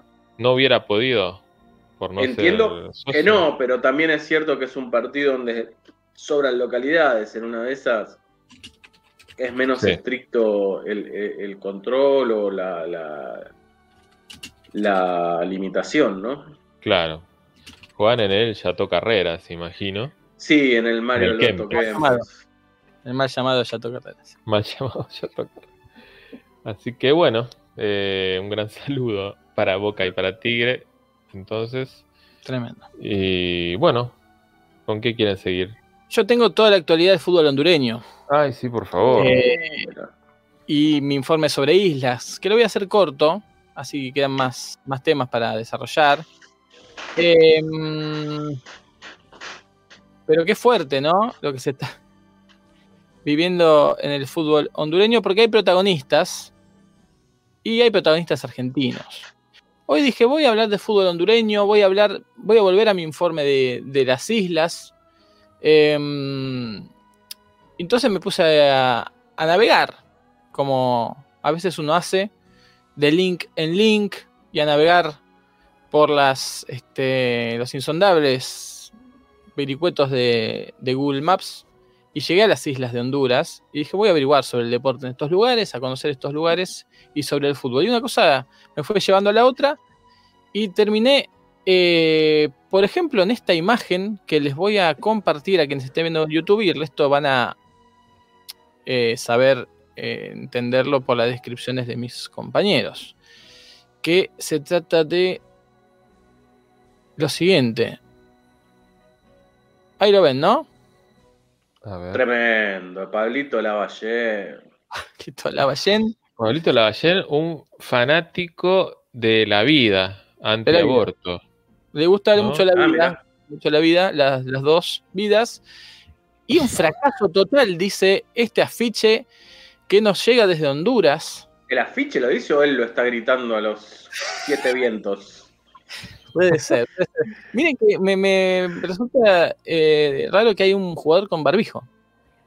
Ya está, ya no, no existe más el COVID, hermano. Sí, por ahí no, cree- no quieren que vean que es negro como los demás. Solamente. Hablando de fracaso, eh, háganme acordar después de hablar de lo de Burgos. Uh, No, En la liga, después. en la liga ACB. Uy, se le dio un. Bueno, ¿Burgos La, persona? o la liga Burgos- donde nadie quiere estar. claro. ¿Burgos Sí. persona o Burgos.? No, Burgos equipo. Ah, está, Ah, está, está. Ah, no. Germán Adrián Ramón, sino Germán. Adrián Ramón y las 19.000 personas más que viven en Burgos. Bueno, fracaso total de Pablito Lavallén, quien fue catapultado del más grande del fútbol hondureño, que hemos hablado muchas veces de Honduras, eh, que es el Olimpia, ¿no? El más ganador, Sí. y que me parece igual exagerado. La verdad que tuvo 50% igual bastante mal, ¿no? 50% de, posesión. efectividad. Eh, pero así todo, llegó a semifinales del campeonato hondureño y terminó perdiendo con Motagua, ¿sí? 1-1 en, en la ida y 1-0 de local. Y Por un terminó, equipo canadiense, ¿cómo se va a perder? terminó fuera de la lucha por el título y eso determinó el, el despido de Lavallén y la acusación ¿no? de fracaso total. Bueno, así están las cosas en el fútbol hondureño. Este domingo es la final. La final nacional, Motagua se va a enfrentar al Real España que dejó afuera a Maratón. El Real España es el equipo que yo compré la camiseta en el Chuy. Mirá, Claramente, claramente, sí, sí. sí. son partidos de ida y vuelta y la final también, ¿eh? Domingo que viene. Y el otro, ida y vuelta Motagua versus Real España, como debe ser. Así las cosas en el fútbol hondureño. Y el otro argentino, ¿qué hay en el fútbol hondureño? Esto no se sabe, ¿eh? ¿Es un exitoso que se fue al descenso? es un exitoso que es el entrenador de la selección hondureña, que es argentino. ¿Lo hablamos hace poco o estoy, estoy crazy, Macaya? Ah, puede ser entonces. No, porque me parece que es reciente, ¿no? Es muy reciente, es interino, ¿eh? Eh, porque se fue el bolillo Gómez, ¿no? Claro. Estaba antes, Ah, claro. y ahora el técnico es Diego Vázquez, No, estoy crazy, Macaya. Diego Vázquez. técnico ¿Quién de la bicolor, técnico de, de la bicolor de los Catrachos, triunfando Diego Vázquez, eh, argentino y hondureño, nacido en San Martín, provincia de Mendoza, exfutbolista y entrenador de la selección de Honduras. Eh, les voy a contar la historia de, de Diego Vázquez, porque es un argentino triunfando en el mundo. Sí. Se formó en las inferiores del Atlético Club San Martín de Mendoza. ¿sí? Debutó profesionalmente en el año 87. Pasó por las inferiores de River y Huracán. Jugó para un equipo amateur de Houston, en Estados Unidos. En el 94 regresó a Argentina y jugó en Independiente Rivadavia de Mendoza. Arquero, Ah, ¿sí? Arquero. De ahí, en el 97, se fue a Honduras a probar suerte y jugó para el Motagua, que es el equipo que dejó afuera al Olimpia claro. en e- este año.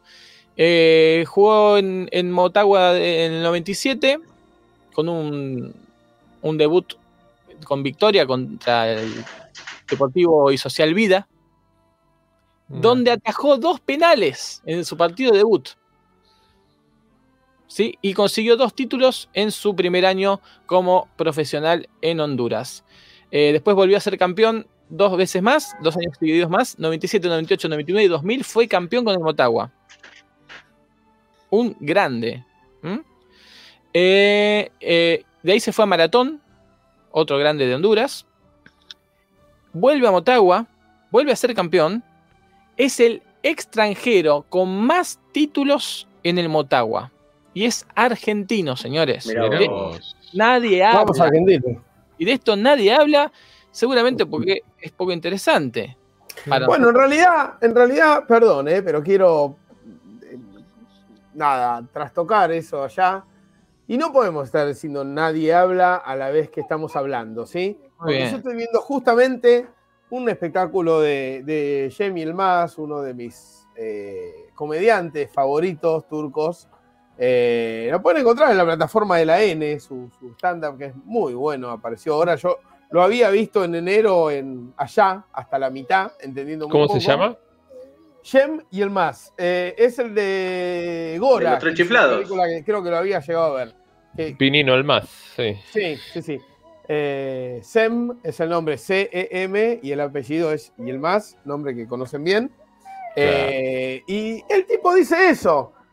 Habla de lo de- de- el momento, ¿no? Es muy BCM el estándar porque tarda mucho acerca de estudiar qué es el momento, ese instante Planck del que hablamos, ¿no? Dice que es tremendo, que la gente va, no sé, por ejemplo, a, a- a un lugar y dice, no, qué mal, no venimos nunca acá, la verdad que habría que venir más seguido, porque estamos siempre ahí en Estambul con el tráfico, no, desastre.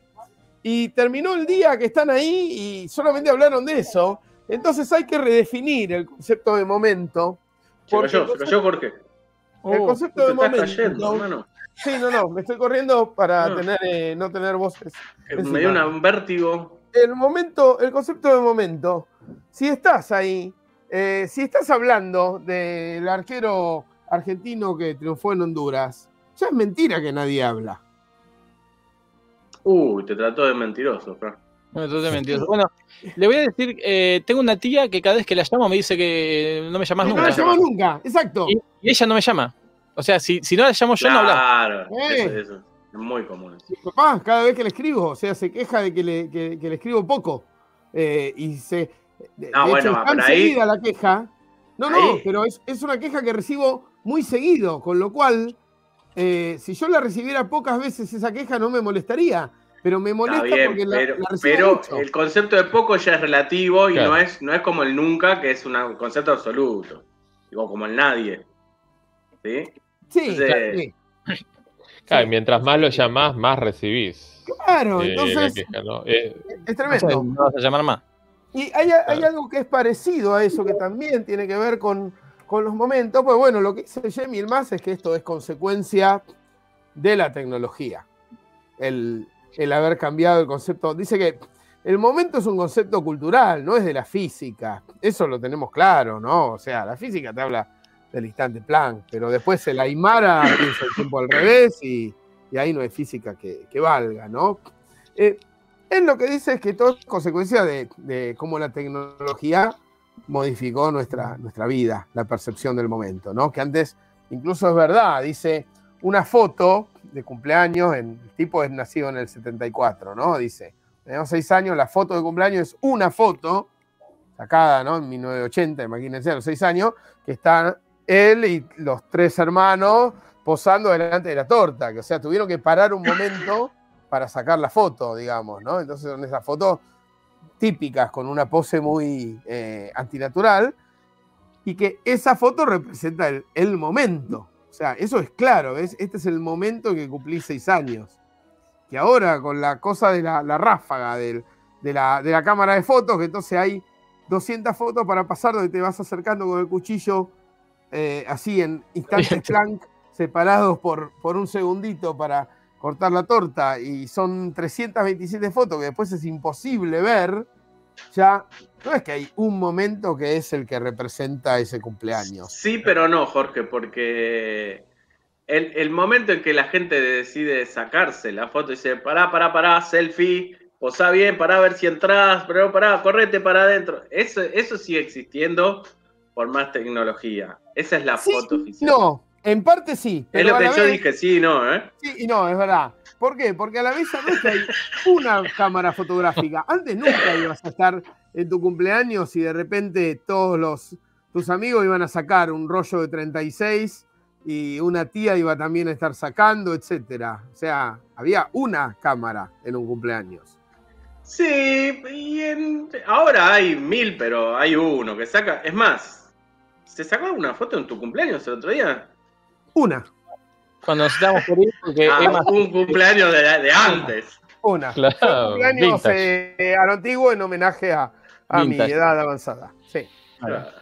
Pero para mí ya es mentira. Lo que, de lo que se habla en BCM es algo de lo que se habla. Y la prueba está que algunos, que no vamos a nombrar, pero que Juan Pablo sabe bien quiénes son, y ustedes también, después terminan copiando las cosas que salen primero en BCM. Claro, bueno, todo, todo. este tiempo- todo este tiempo que habló Jorge se confirmó que no se habla de, de fútbol hondureño, Claro, porque se habla de otra cosa. lo Eh, pero ahora sí, se habla de fútbol hondureño y estamos hablando de Diego Martín Vázquez, director técnico de la selección de Honduras desde hace tres días. Esto es información exclusiva. Eh, y les decía que, bueno, eh, después eh, estuvo en, en Motagua, que les, les decía que salió campeón muchas veces, ganador. que es el, eh, el, más, el más campeón, el extranjero más campeón en el Motagua como jugador, y después jugó en Universidad, en Municipal de Valencia, en Maratón, en Suchitepeques de Guatemala, en Victoria, en Vida, y se retiró en Deportes Sabio. ¿Sí? Victoria Eh, es de Honduras también.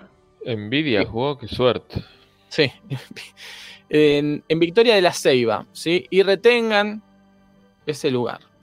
Eh, bueno, después como entrenador empezó en Motagua, porque después, en 2013, con su título otorgado por la AFA. Teléfono para Ah, vino acá. Scaloni. Sí, teléfono para Scaloni. Y este, mm, después O del sea, fracaso, puede jugar para Argentina como técnico. después del fracaso de Cristo Vidakovic, parece que el Motagua casi contrata a Francisco Sá, a Mario Sanabria, y finalmente fue este muchacho que, bueno, se quedó ahí y empezó, y empezó a, sacar títulos como técnico. Ah, también. Francisco Sá es Pancho Sá. Sí. Claro. Fíjate que como entrenador, espera, te lo voy a decir así. Empezó con el título el de técnico, ¿no? Claro. Y después siguió con más Claro, títulos. y- después siguió. más. Es el entrenador extranjero con más títulos en Honduras. Y Es segundo, que cada, cada campeonato que logra un técnico es un posgrado. Sí. Es un nuevo, es un postdoc. Claro. Y es el segundo entrenador en cantidad de títulos a todo nivel en Honduras. ¿eh? Qué Así que, bárbaro. Diego Martín Vázquez. Bueno, ya conocimos un poco más, pero nos eh, estamos hablando del del informe Islas. Ah, Sí. claro. Porque ¿Qué dijimos de Honduras, estábamos en la Ceiba, les dije que tengan ese nombre, que es una Ah, ciudad de Honduras que si ustedes se toman un barquito desde la Ceiba, que queda sobre el mar Caribe, cruzan con el barquito y llegan a las islas de la bahía, que es un grupo de islas que tiene tres islas principales y unos cayos, que son los, eh, los cayos cochinos, si mal no me equivoco, sí, los Sí, cochinos. Las islas, sí, siempre son feos los cayos. Las islas principales son... No, los callos a la madrileña son horribles. Ah, no, verdad. Las islas principales son Roatán, Guanaja y Utila. No sé si alguien está navegando. Es un departamento, no, Ahí no- voy. no que sea chiquito, sino que es el departamento de Islas de la Bahía que tiene estas tres islas y a los Cayos Cochinos en su seno. Guanaja es una isla chiquitita, Ah. que es un, a su vez un municipio, tiene 4.500 habitantes. Em, es muy visitada por turistas. Eh, fue azotada por el huracán Mitch. Sí, es zona, ¿no? Mucho. Mucho. Em, se festeja Halloween. Se festeja Ol Junk o Yunkanu, que es, significa basura vieja. Las personas se ponen máscaras y se visten con trapos viejos y con motivos de palmeras y corren por las calles de El Cayo o de Ki, porque en estas islas se habla inglés, muchachos. Increíble. En estas islas de Honduras se habla inglés, también español, pero los mayores, los que tienen de 60 años en adelante, en- eh, hablan más en inglés y han tenido como que habituarse a usar el español. Porque vienen Qué de- bueno, qué buenas ciudades que estoy viendo, ¿eh? ¿Ustedes saben cómo se llama Key Biscayne en, en España? ¿Alguna vez escucharon? Cayo Vizcaíno. Cayo Vizcaíno. Cayo Vizcaíno, sí, sí. Sí, de hecho es uno de los lugares con más presencia vasca. Y, Ca- y Ca- eh, Key West, Cayo Oeste. no. No lo Cayo sé. Hueso. Cayo Hueso. Ah, Cayo Hueso, qué bueno. Sí. Muy Ahí bueno. es como un falso amigo, ¿no? Un false Sí. friend. Bueno, acá hay que re- re- les decía que se habla en inglés porque estas islas pertenecieron al United Kingdom, como me gusta decirlo a mí. Ah, Y porque obviamente esto fue parte del Imperio Español, pero después las invadió Inglaterra en el siglo XVIII, lo que sabemos que hace Inglaterra. Perdón, quiero aprovechar para colar eh, la propaganda de el maravilloso podcast Historias desde el Caribe que Ajá. hace eh, mi amigo eh, Carlos de Bolsón, un bolsonense que trabajó en la revista Humor, en la Satiricón, en esas cosas, siendo un, un puber, y ahora vive en República Dominicana. Mira, Y es profesor de historia, él trabaja en colegios secundarios ahí. Y ha hecho un podcast maravilloso que reconozco que con todo el prejuicio cuando me lo pasó dije, uh, bueno, sí, está bien, lo voy a escuchar.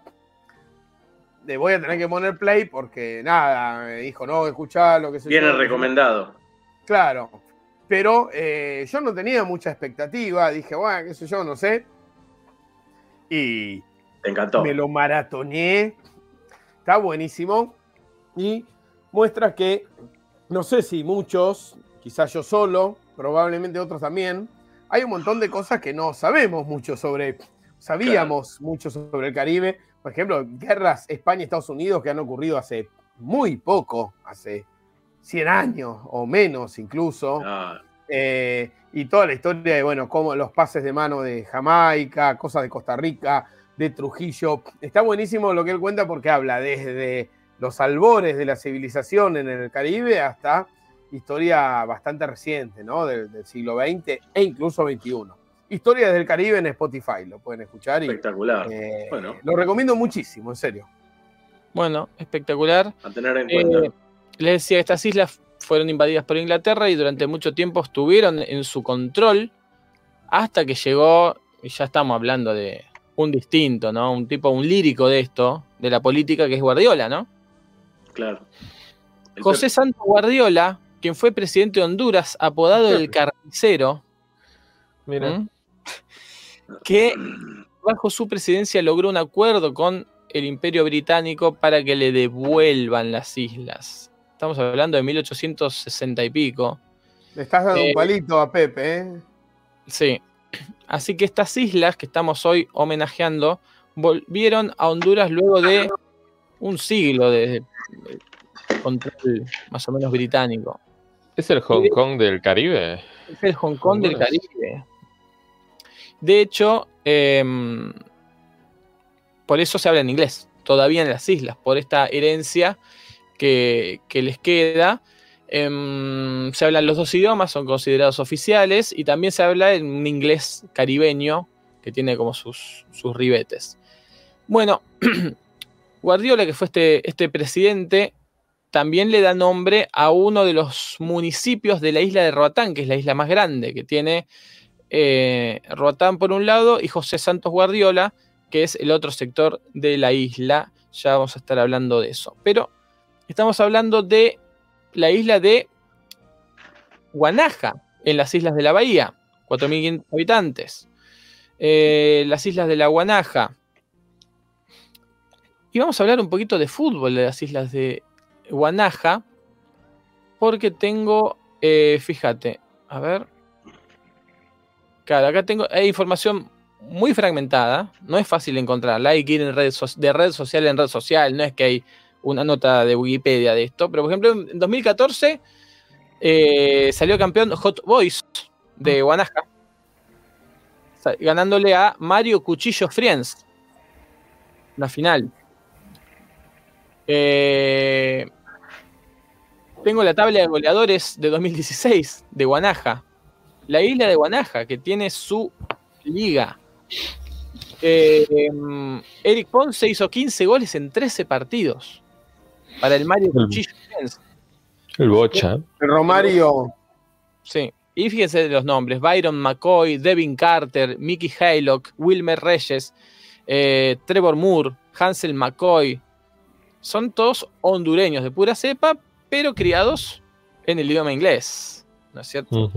Bueno, ¿qué equipos, equipos hay en Guanaja? Juventus. La, la vecchia señora. La Vecchia. El, te voy a decir más. La Vecchia Che, señora. Porque es el Juventus Valencia. Eh, ah, no, perdón. El Juventus Fútbol Club es de Guanaja. El Juventus Valencia es de Roatán, que es la isla de al lado. Existe el Juventus Valencia. Estoy en su Facebook. Les voy a mostrar el escudo. Porque es confuso y muy lindo. Eh, conociendo el fútbol hondureño, conociendo el fútbol de las islas del. eh, ¿Cómo se llama? Del. La bahía. Ahí ven el escudo de Juventus Valencia, aprovechando la B corta, ¿no? Muy bueno. Ujú. Fundado el 9 de La- agosto del la 94. bandera es- Y juega en Roatán, que es la isla, y en Sandy Bay, que es la localidad. Tu escu- lindo escudo, ¿eh? 18 likes. ¿Viste? Y sí. Gusta No bastante. son por nada. Ujú. Nada. Estoy en el. Facebook del Mario Cuchillo Friends, ¿eh? Bien, Mario. Tricampeón. Sí, 18 sí. likes es- quiere decir que los 11 titulares, los Claro. 6 suplentes y el DT, ¿no? Dieron like. Sí, por lo menos. Mario Cuchillo Friends. eh, sí, es bicampeón. Eh, otros equipos de Guanaja son Willy Boys. eh, Mangrove Bite Athletic. Muchos equipos, son como dos equipos. Pero también tenemos la isla de Útila, que es otra isla, pe- pequeña isla de las islas de la bahía, que eh, aquí, si mal no me equivoco, se practica mucho buceo, Red de Esperanto, ¿eh? Utila. Útila. Tiene Sí. 3.000 habitantes y es considerado el mejor lugar del mundo para bucear. Ah, bueno. Y no lo digo yo. Mirá vos. No lo digo yo. Que yo puedo decir que un lugar es el mejor para bucear y bueno, me, me creerán o no. Lo dice la ONU. Sí, que está en las cosas. Mirá vos. ¿La ONU dice eso? Sí. La Organización de las Naciones Unidas declaró la isla de Útila como el mejor lugar del mundo para bucear. Perdón, perdón. ¿No- ¿No será ONU entendida como Organización de Natación Underwater? Sí, puede ser, seguramente. Y bueno, hay muchas escuelas de buceo, es la capital mundial del buceo, Útila, para seguir hablando de deportes, no solo de fútbol, ¿no? Y la otra isla es Roatán, la isla grande, la- lo- el grande de, este, de, este, de estas islas de la bahía, que tiene 60.000 habitantes. Eh, muy linda isla. Hay de Unos todo. nombres de Ah, ciudades espectaculares. sí, contámelos. Alligator Nose, la, la nariz de cocodrilo. Santa Elena, donde, donde lo encarcelaron a, a- a Napoleón. A Sí. Napoleón, Eh, sí. Claro, eh, West End, West Bay. Coxen Bar- Hole. Barbareta. Coxen Hole, que es la ciudad principal, pero es llamada eh, coloquialmente el pueblo. Ah, mirá. Sí, que Eh, Punta, Punta Gorda. Punta Gorda. eh, la- como como lo- el barrio de Montevideo, pero así en español. Así es. Second Bite. Pristine Bay. Eh, Es French Harbor. Son todos jueguitos. Sí, Y, French- eh, sí. Tiene dos municipios, como decíamos, Roatán y José Santos Guardiola. ¿sí? Claro. Y bueno, este, hay garífunas. Recuerden que los garífunas eh, ¿Qué son? son los, los esclavos negros que eh, hicieron cultura en algunas islas de las Antillas y que después fueron trasladados a algunos países de, de Centroamérica eh, o, o- o llegaron por, por invasiones de, de las- sus islas, no diría originales, porque original era África, pero sí las generaciones venideras que se asentaron en algunos lugares como San Vicente, las Granadinas. Después eh, o fueron o expulsados o buscando nuevos rumbos llegaron a otros países. eh, y esa es, ese es el por qué hay negros en algunos países de, de Centroamérica. Son, es por la influencia de los negros traí- eh, traídos de África a las Antillas, pero luego llegados por migraciones, ya como garífunas, a los distintos países. Por Eh, migraciones querés decir que no, que no saltaron por abajo de la frontera, sino que fueron a la oficina de migraciones, querés decir, así. ¿Qué deportes se juegan en Roatán? Además del buceo. Buceo, claro. el buceo nocturno, el ciclismo de montaña, porque tiene montaña también este lugar, la escalada, el paintball, Muy el canopy y nadar con delfines. ¿Sí? Bueno. Estos son los deportes. Hay muchas fiestas, está el carnaval de Punta Gorda, que no sé si es Eh, recomendable Las llamadas, las llamadas. experimentar. Eh, campeonatos de pesca hay, hay Festival del Camarón, Festival de los Piratas, Está, está el torneo internacional de pesca deportiva de Roatán. Y después hay carnavales en todos lados, la verdad. Eh, bueno, fíjense esto. Entre las creencias y las tradiciones están las cabañuelas. Que es eh, una No forma son de. costumbres, son cabañuelas. De Tal cual, porque es la forma eh, para augurarse el clima del año. ¿Cómo lo hacen? Observando el primer, los primeros días del mes de agosto. ¿Sí? Si el 1 de agosto llueve, en enero va a llover. Oh, Si el 2 de agosto hace calor, es la, la caña con ruda de los hondureños esto. Exactamente. Exactamente. Eh, bueno, y después se le llama caracoles a los habitantes de todas estas islas, sean afrodescendientes, garífunas, mestizos, eh, de habla inglesa, de habla española. Caracoles se les dice, es como más o menos su gentilicio. Gastronomía, hay muchas sopas, sopa de cangrejo, sopa de cangrejo gigante. Sopa de caracol. Helados hay, ¿sí? ¿Es la sopa gigante o, el, o es sopa de cangrejo gigante? Es sopa de cangrejo gigante. La sopa es del mismo tamaño que cualquier sopa. Mira, vos. Eh, pero el ca- el cangrejo queda fuera de la sopa. Esto me llamó la atención. Tienen un pan casero al que llaman queque, como le llaman a la torta en Chile. Claro. ¿Y? Panqueque. Y es muy habitual, Claro, debe venir de ahí. Panqueque. Pam, pam. sí, pero no es un panqueque. Eh, y es típico en Honduras las baleadas, ¿no? Sí. Sí, Y uno sí. de los países más peligrosos Sí. del mundo. Pero las baleadas son tortillas de trigo, eh, así que también una buena y una mala, ¿no? Sí, En Roatán juega el Arsenal. ahí está. Juega el. Arsenal Fútbol Club de Roatán, que juega en la segunda división de Honduras. No es que juega en una liga regional de las Islas de la Bahía, como recién veíamos a la Juventus en Guanaja o al, o al Juventus, Es el grande de la isla. ese. o Juventus Valencia de, de Roatán. Es el grande de la isla, porque Arsenal juega en la liga de Roat- Roatán, pero juega en la segunda de, de Honduras. ¿eh? Han pasado grandes del fútbol internacional por este equipo, al que apodan los caracoles o los isleños. Un- te puedo hablar de un Georgie Welcome, que fue bienvenido. Claro. Sí, que jugó- George Welcome. Sí. George Welcome. Jugó en la selección. isleño, Que jugó en Juticalpa y jugó en el Mónaco. Mirá. En Mónaco de qué isla? La isla de Mónaco. En el Mónaco de Pangea, en el Mónaco. Y jugó también Impresionante. José Anthony Torres, que es el segundo jugador con más presencias en la selección de fútbol de Panamá. Mirá. Jugó en el Arsenal de Roatán.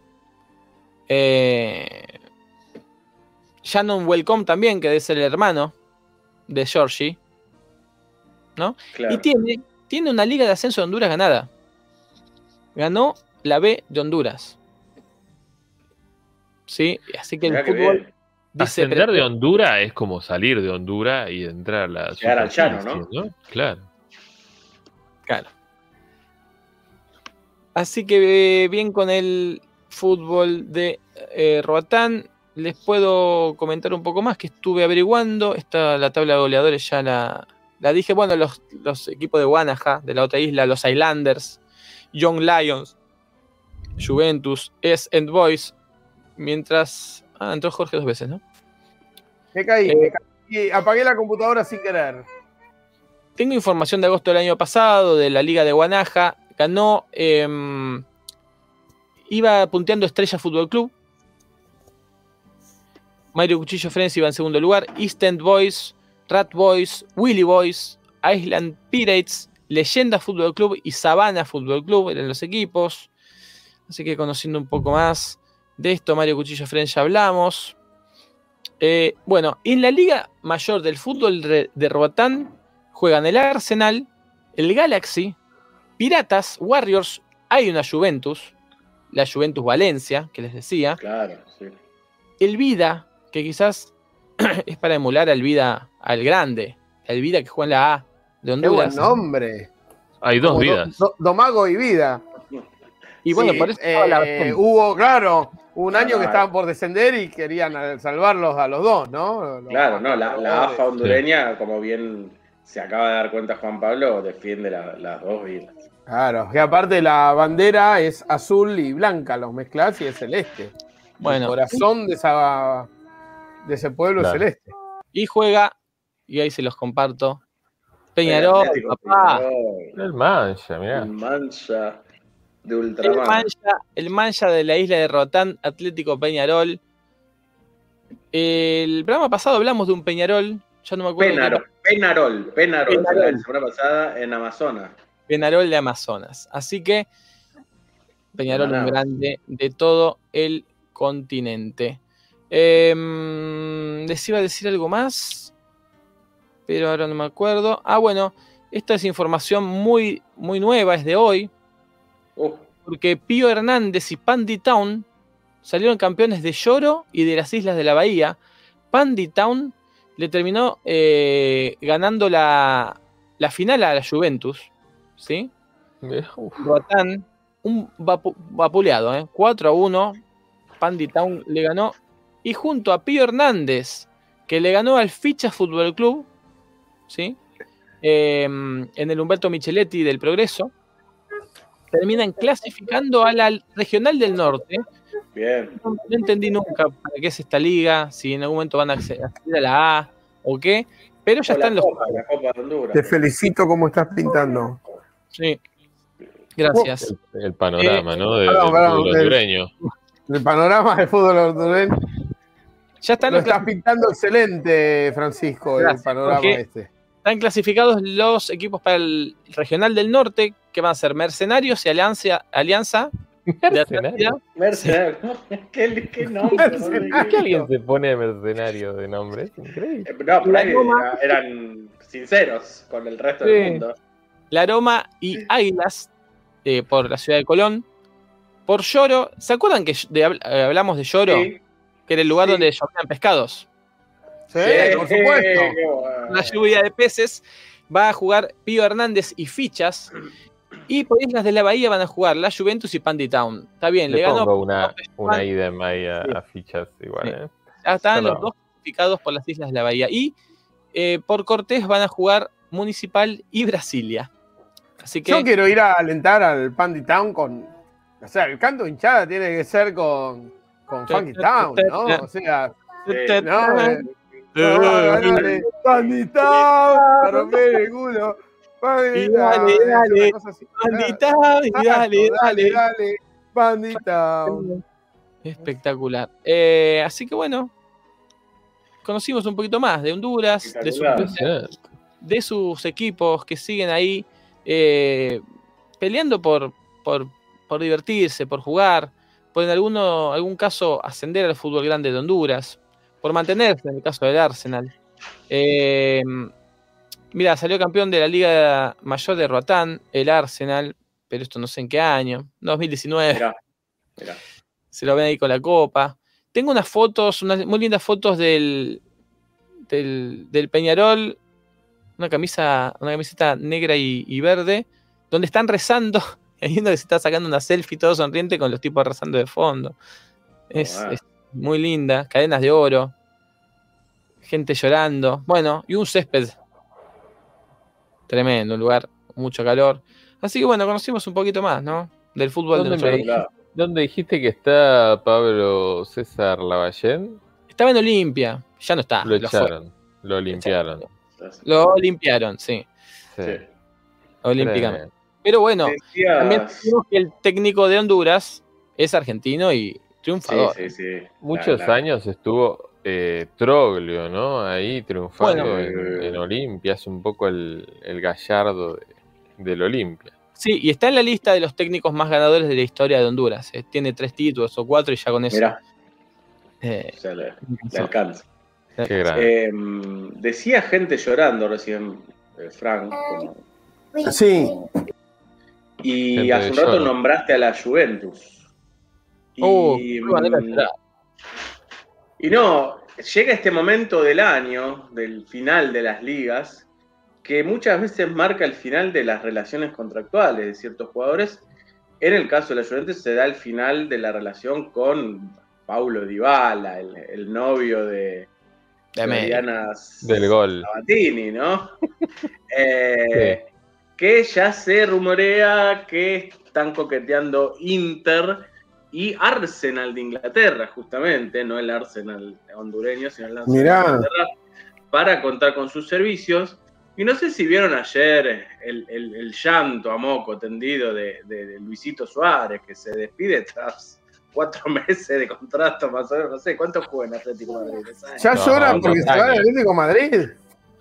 Es un muy emocional Luchito Suárez igual.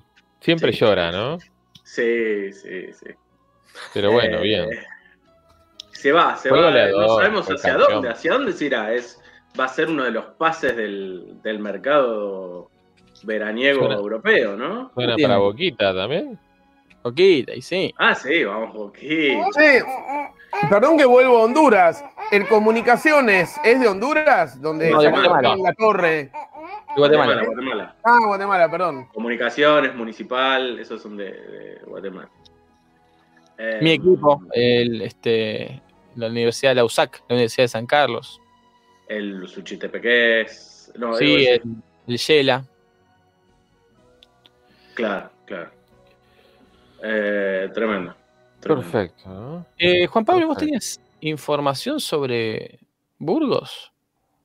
Y la Ah, Liga sí, vieron esa, gracias por hacerme acordar. eh, en la Liga ACB, ¿no? De España, la, la primera división de básquetbol del hermano Madre Patria, eh, se dio la situación de que el Burgos descendió ante su gente, ante 20.000 espectadores que Oh. habían colmado el Burgos Olympian Coliseum Arena. Y el presidente del club, el dueño de Burgos, bajó una vez ya eh, decretada, decretado el descenso de su equipo y le ordenó a sus jugadores pedirle perdón de rodillas está. al público. Y creo que todos Esperá, eh, sabemos aceptaron, obedecieron esta... lo que cuesta para un futbolista arrodillarse. Con lo que cuesta, sí, sí, sí, sí, porque para un... Además no es césped. un Y él también lo hizo, perdón. ¿Él también lo hizo? Sí, él fue el primero. Ah, está bien. Porque Se dio la orden a sí mismo primero, la acató y dijo, bueno, háganlo ustedes también. Él se defendió de las críticas que nunca faltan, ¿no? Eh, la gente que siempre critica desde afuera, ¿no? Y diciendo que era un autoritario, un déspota. Y él dice, yo grité porque había mucha gente, si no, no se escuchaba. Claro. Eh, no, no por mala onda. Pero bueno, polémico, ¿no? De todas maneras, pedir perdón de rodillas. No son Es de hombres también, ¿eh? Es de hombres. tampoco se pide perdón. En todo caso, se va a la justicia y listo. Claro, que vayan a la justicia, viejo. Esto es, vayan es- a la es- justicia. de alguna manera es, just- es justicia por mano propia esto. Exacto, exacto, ¿no? Eso lo tiene que decidir un juez en todo caso. Pero bueno, eh, eso fue lo que pasó en, en la Liga ACB que siempre da para hablar, ¿no? Y yo tenía un mini informe sobre Deportivo Maldonado. Sí. No sé si quieren Sí, hablar de Eh, eso. yo me anoto en la fila porque tengo, no saben si se está, que se está jugando el Mundial sin Argentina ni Brasil, eh, masculino eh, de fútbol. O sea, La Eurocopa. claro, ahora después de Deportivo Maldonado, bien. Eh, antes de Deportivo Maldonado, simplemente linkear el básquet con que se a partir de mañana se comienzan a jugar las finales de conferencia de la NBA, esa- Ah, sí. la liga de ese país conocido como los Estados Unidos de Norteamérica, eh, con sorpresa de un lado del cuadro. eh, en el oeste llegaron el cuarto y el tercero, no, ni el primero ni el segundo. Eh, Golden State dejó fuera a Boston en lo que es. Es la Copa de la Liga de las Conferencias. Sí.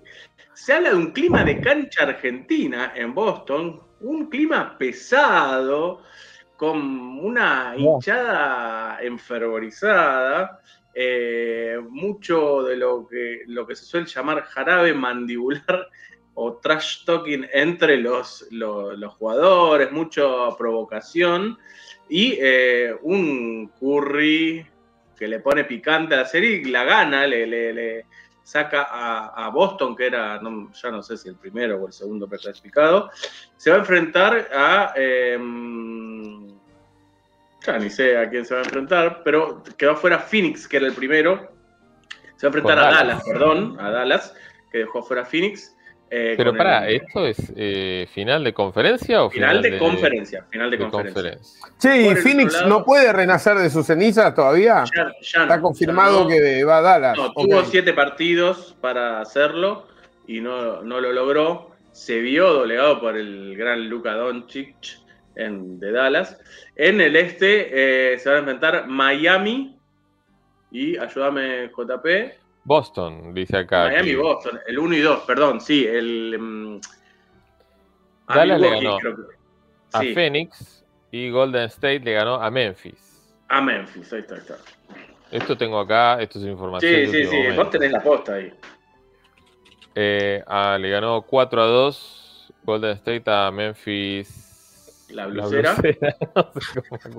no, me acuerdo, acuerdo. ¿Cómo es el nombre? Bueno, no me. Grizzlies. Y Boston 4-3 a Milwaukee Bucks con dos puntos de Bildosa, Mirá, que nada pudo en una, hacer. una bildosa, ¿no? Sí, la- sí. la- Y, y bueno, ahí está. Continuemos con Maldonado, venía. Venía Maldonado. Miami Oh. Boston arranca mañana, ¿eh? Y Bien. Golden State Dallas el miércoles. Bueno, Maldonado está hoy en día primero en la Liga Uruguaya. Sí. eh, faltando tres fechas. Perdió este fin de semana contra el último, contra Sí, Cerro Largo. Cerro Largo. Eh, todavía sigue primero, por lo cual, bueno, tenía una ventaja considerable, ¿no? Hace un par de Y fechas. creo que la fecha anterior venía, eh, venía de empatar o de perder también, ¿eh? Sí, sí, fue perdiendo un poco su, su distancia, pero no deja de ser una campaña histórica para este equipo que es de los pocos del interior, ¿no? Eh, ayúdame vos, Hyde, porque lo estoy improvisando. Esta, esta- Hay que, hay, que, hay que decir que tiene poco interior Uruguay. También es- sí, sí, No, sí, hoy sí. por hoy en primera eh, están de- eh, Deportivo Maldonado, Plaza Colonia y justamente el nombrado Cerro Largo, ¿no? Son los tres del interior que están en la primera división del, del fútbol uruguayo. No, venía de ganar Deportivo Maldonado a River Plate, que era su- que estaba ahí con él, con Deportivo Maldonado.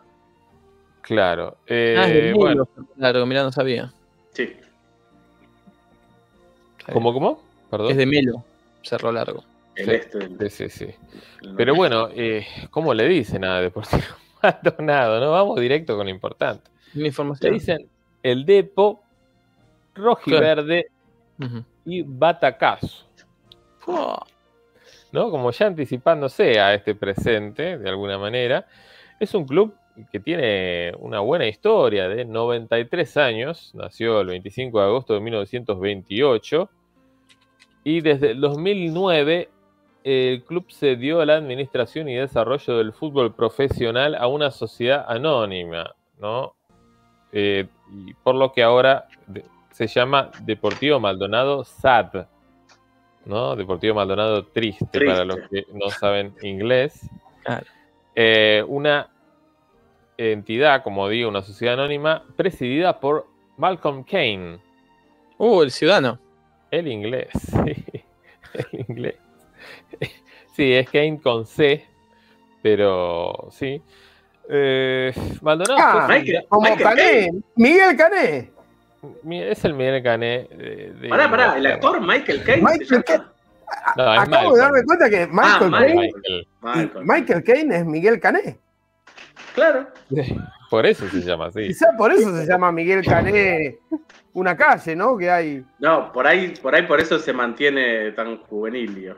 Claro, por ahí le pusieron, por, por juvenilia le pusieron el nombre a Michael Caine. ¿Cómo se llama? Perdón. Lo más probable. Malcolm, Malcolm, Malcolm, Caine. Este- ah. Malcolm. No es un Malcolm X, digamos, es, No, es Kane. no, no. No Claro. tiene nombre, tiene un nombre. Eh, bueno, fue fundado en el 28 con el nombre de Batacazo Fútbol Club. Vamos. Qué destino. Eh, y decidió vestir una camiseta verde y roja a, a franjas verticales, esto lo habrán visto. Sobre el origen de los colores se tejen varias historias, como que el rojo simboliza la sangre y la pasión y el verde reverencia a los pinos de la zona. Mira. Pero Juan Delfino, uno de los fundadores, dice que nada que ver, simplemente le gustaban esos colores. que Era, era la, la lana que había para hacer camisetas. Sí. Eh, bueno, desde sus inicios jugó en el campeonato departamental ¿no? de, de Maldonado, Maldonado. junto a equipos como de la talla de Club Atlético Libertad, Club Atlético Fernandino, Club Punta del Este, porque es de la zona, ¿no? De Punta del No, Este. no, para, para el que no conoce, digamos, Maldonado, la ciudad de Maldonado hoy está confundida con lo que es Punta del Este. Son una eh, pegada, es una continuidad urbana, digamos. Eh, Maldonado es lo que está más lejos del, del río mar y Punta del Este es lo que está del mismo, ¿no? Claro, pero digamos, Punta del Este está en el departamento de Sí, Maldonado. además, sí, sí, sí, sí. Eh, bueno, jugó casi toda su historia, como digo, en, en la, en la Liga de Maldonado, ¿no? Porque el fútbol uruguayo está separado, ¿no? Hay como está la Liga del Interior, que Claro. Casi que no tiene participación directa con la AUF. No, además. que eh, vos tenés que pedir la afiliación correcto. a la AUF especial, pero si no querés, no, nadie te obliga. No, de hecho, de hecho, todos los equipos hasta mm, los 2000, todos los equipos uruguayos eran de Montevideo. La, la, la, la AUF eran los equipos de la capital nomás. Eh, claro, sí. Eh, bueno, se afilia recién en el 95, que primero se desafilia, tiene que renunciar, a, apostatar a la OFI y para poder entrar a la. Exacto. Y, y ahí se afilia a la segunda división, ¿no? Y bueno, asciende en algún momento, no me acuerdo cuándo, juega algunos años en primera división. Primero se asocia con el Club Deportivo Punta del Este, por el cual bueno. eh, se llamó por un breve lapso Club Deportivo Maldonado Punta del Este. Un nombre muy largo, casi un nombre de ruta, ¿no? De un micro. Sí. Eh, pero el mismo año que se asocia con Punta del Este se va a la B, ¿no? Porque había estado seis años en primera, se asocia con Punta del Este y se va a la B, para pensar, ¿no? Eh, después, bueno, tiene, atraviesa muchos problemas económicos hasta que en el 2009 aparecen los capitales británicos, eh, ¿no? Londres, sobre todo. Londres. Edimburgo. Eh, Belfast. Y eh, claro, eh, y bueno, empiezan a, a gestionar el club. Y bueno, le empieza a ir un poco mejor, asciende. Y bueno, ahora está nada más y nada menos que por primera vez en la historia liderando la tabla de primera división. Y está a tres fechas, depende de sí mismo, de ser campeón. ¿no? no sé si hubo, bueno, sí, Plaza Colonia ha sido campeón. Iba a decir si hubo algún equipo del interior campeón, y sí, ¿no? Eh, eh, aclaremos no. lo que es ser campeón, ¿no? O- Porque Rocha también fue campeón de una apertura. Pero no campeón uruguayo, que luego hay que pasar por toda esa burocracia que siempre describimos, de ganarle seis veces a Nacional o a Peñarol, ¿no? Claro. Cu- ¿Cuál es. ¿Cuál es el clásico de Deportivo Maldonado? Y es Atenas de San Carlos, Atenas de San Carlos. que también está en el departamento de Maldonado y que está en segunda división, si mal no me equivoco. Sí. Estuvo hasta hace poco en primero. ¿Ah, sí? No, no, Sí. me lo perdí. Sí, sí. Eh, dirigido por, hace, unos, hace unas fechas, ya no, por Ah. Cachabacha Forlán. Mirá, Cachabacha querido. No le fue bien, no le fue bien en Atenas, fue Cachivache Forlán según la prensa, porque eh, realmente fue muy pobre su performance. Y bueno, ¿y quiénes están, no? En el, en el plantel actual, ¿hay argentinos? Me preguntarán, por supuesto, que hay Sí, argentinos. yo te quería preguntar si sigue el argentino que estuvo hasta el año pasado, el picante Pereira. ¿Sigue o no? No, el picante Ah. Pereira, el ex independiente, no está. Oh, Qué lástima. Sí están varios conocidos, nombres que hablan por sí solos, mm. como Lucas Biatri, Oh. ¡Mirá! nada más y nada menos. Tomás Konieczny, Sí. el checo argentino que San salió Lorenzo de San ese, ¿no? Lorenzo. Así es, así es. Hernán Toledo, el supermercadista del gol. Eh, volante, ¿no? Un volante que estuvo en la Fiorentina. No, me la container. ¿Cómo? ¿Quién? Pero es un es, eh, teléfono Scaloni. Eh, Por ahí estuvo de visita, por ahí fue a Sí. ver. se inició en. Vélez. Se inició en Vélez. En el 2019 su pase fue comprado por un grupo empresario propietario del Deportivo Maldonado. Muy turbio todo esto. Por 7 millones y medio de dólares y lo cede a la Fiorentina. O sea, el Que se lo Maldonado, al Maldonado. para que se foguee, antes de jugar a la Liga Uruguaya, porque es muy Claro. complicada, lo manda a la Fiorentina a que juegue la Serie A. Y se rumoreaba que lo querían colocar en dónde? En Peñarol. Boquita. Inglaterra. Boquita, Boquita, el Peñarol, Club el Peñarol argentino. a donde pueden ir todos los jugadores del mundo. Y eh, bueno, después pasa por Lanús, es campeón con Lanús, Nah, eh, el, el supercampeonato ese contra Racing, creo que incomprobable. jugó dos minutos y fue campeón. Después se fue a Las Palmas jugando con Caleri y Chichi Sola. Se fue a las manos. Sí, sí. ¿Y eh, Mantovani también no estaba en ese de Las Palmas? Pues ya se había ido. no lo dice, quizás sí. No lo deben conocer. También jugó solo algunos minutos, después se fue a Argentinos Juniors, Mirá. después se fue a Banfield y ahora volvió a su Deportivo Maldonado querido eh, a, a disputar este torneo, aunque también dicen que ya se fue. que Es, se fue es a un nómade, el nómade, el nómade del fútbol. El nómade del fútbol, le dicen a Toledo. Así que, bueno, y después, a ver, algún otro argentino no. Pero eh, hay un brasileño, nunca falta en Uruguay, ¿no? Tiago Rodríguez da Silva. Y bueno, y eso. Y tenía un, bueno, averiguó un poquito sobre el club de Punta del Este, ¿no? En el que se había, que se había asociado a, Ujú. Malde- a Maldonado. Es el Centro Cultural y Democrático Punta Mm. del Este Mm, le dicen el papá de la verde. No sé qué querrá decir esto. Peninsu- el peninsular y la blanca. ¿eh? Y eh, no tiene argentinos. Mirá. Una mala, hay que decirlo.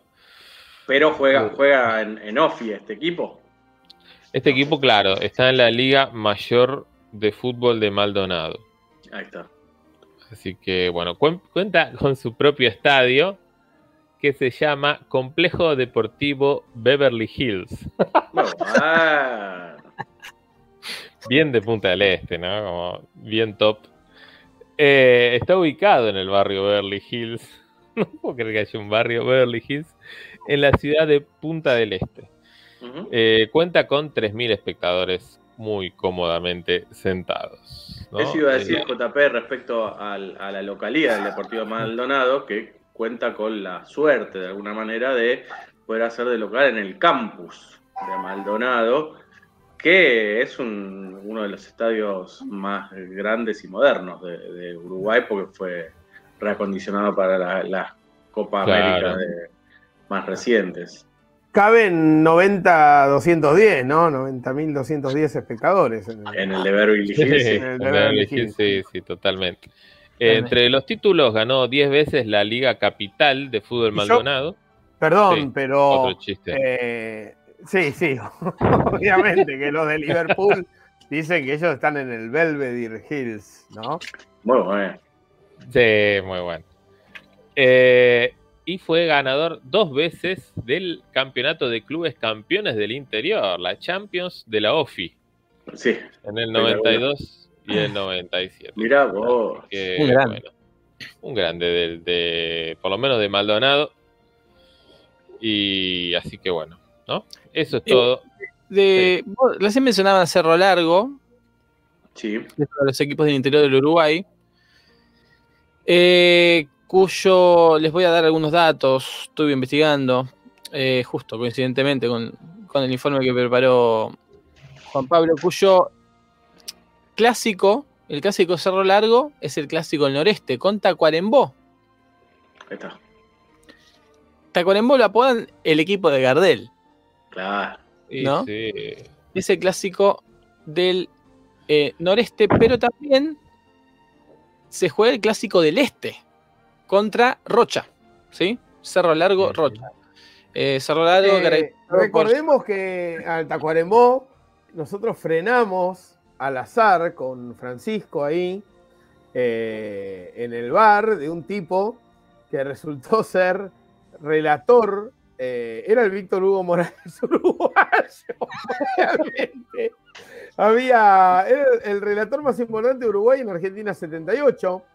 Sí. Mientras nos habló, pensábamos totalmente que nos estaba mintiendo, pero empezó a señalar fotos que tenía colgadas y era verdad. Estaba en una cabina de transmisión, él igual, pero joven, eh, relatando en, en Argentina 78, con Videla, Kempes, todo, todas las cosas reales Al lado. al lado. Eh, y además, entonces dijimos, no, pero no, como acá está el mito de si eh, Gardel nació acá o no. Ahí, mirá, allá, allá nació Gardel. ¿Ves la Casa Blanca esa? Bueno, no. ¿Ves al lado? Bueno, ahí. Todo era así. Confirmadísimo. Confirmadísimo.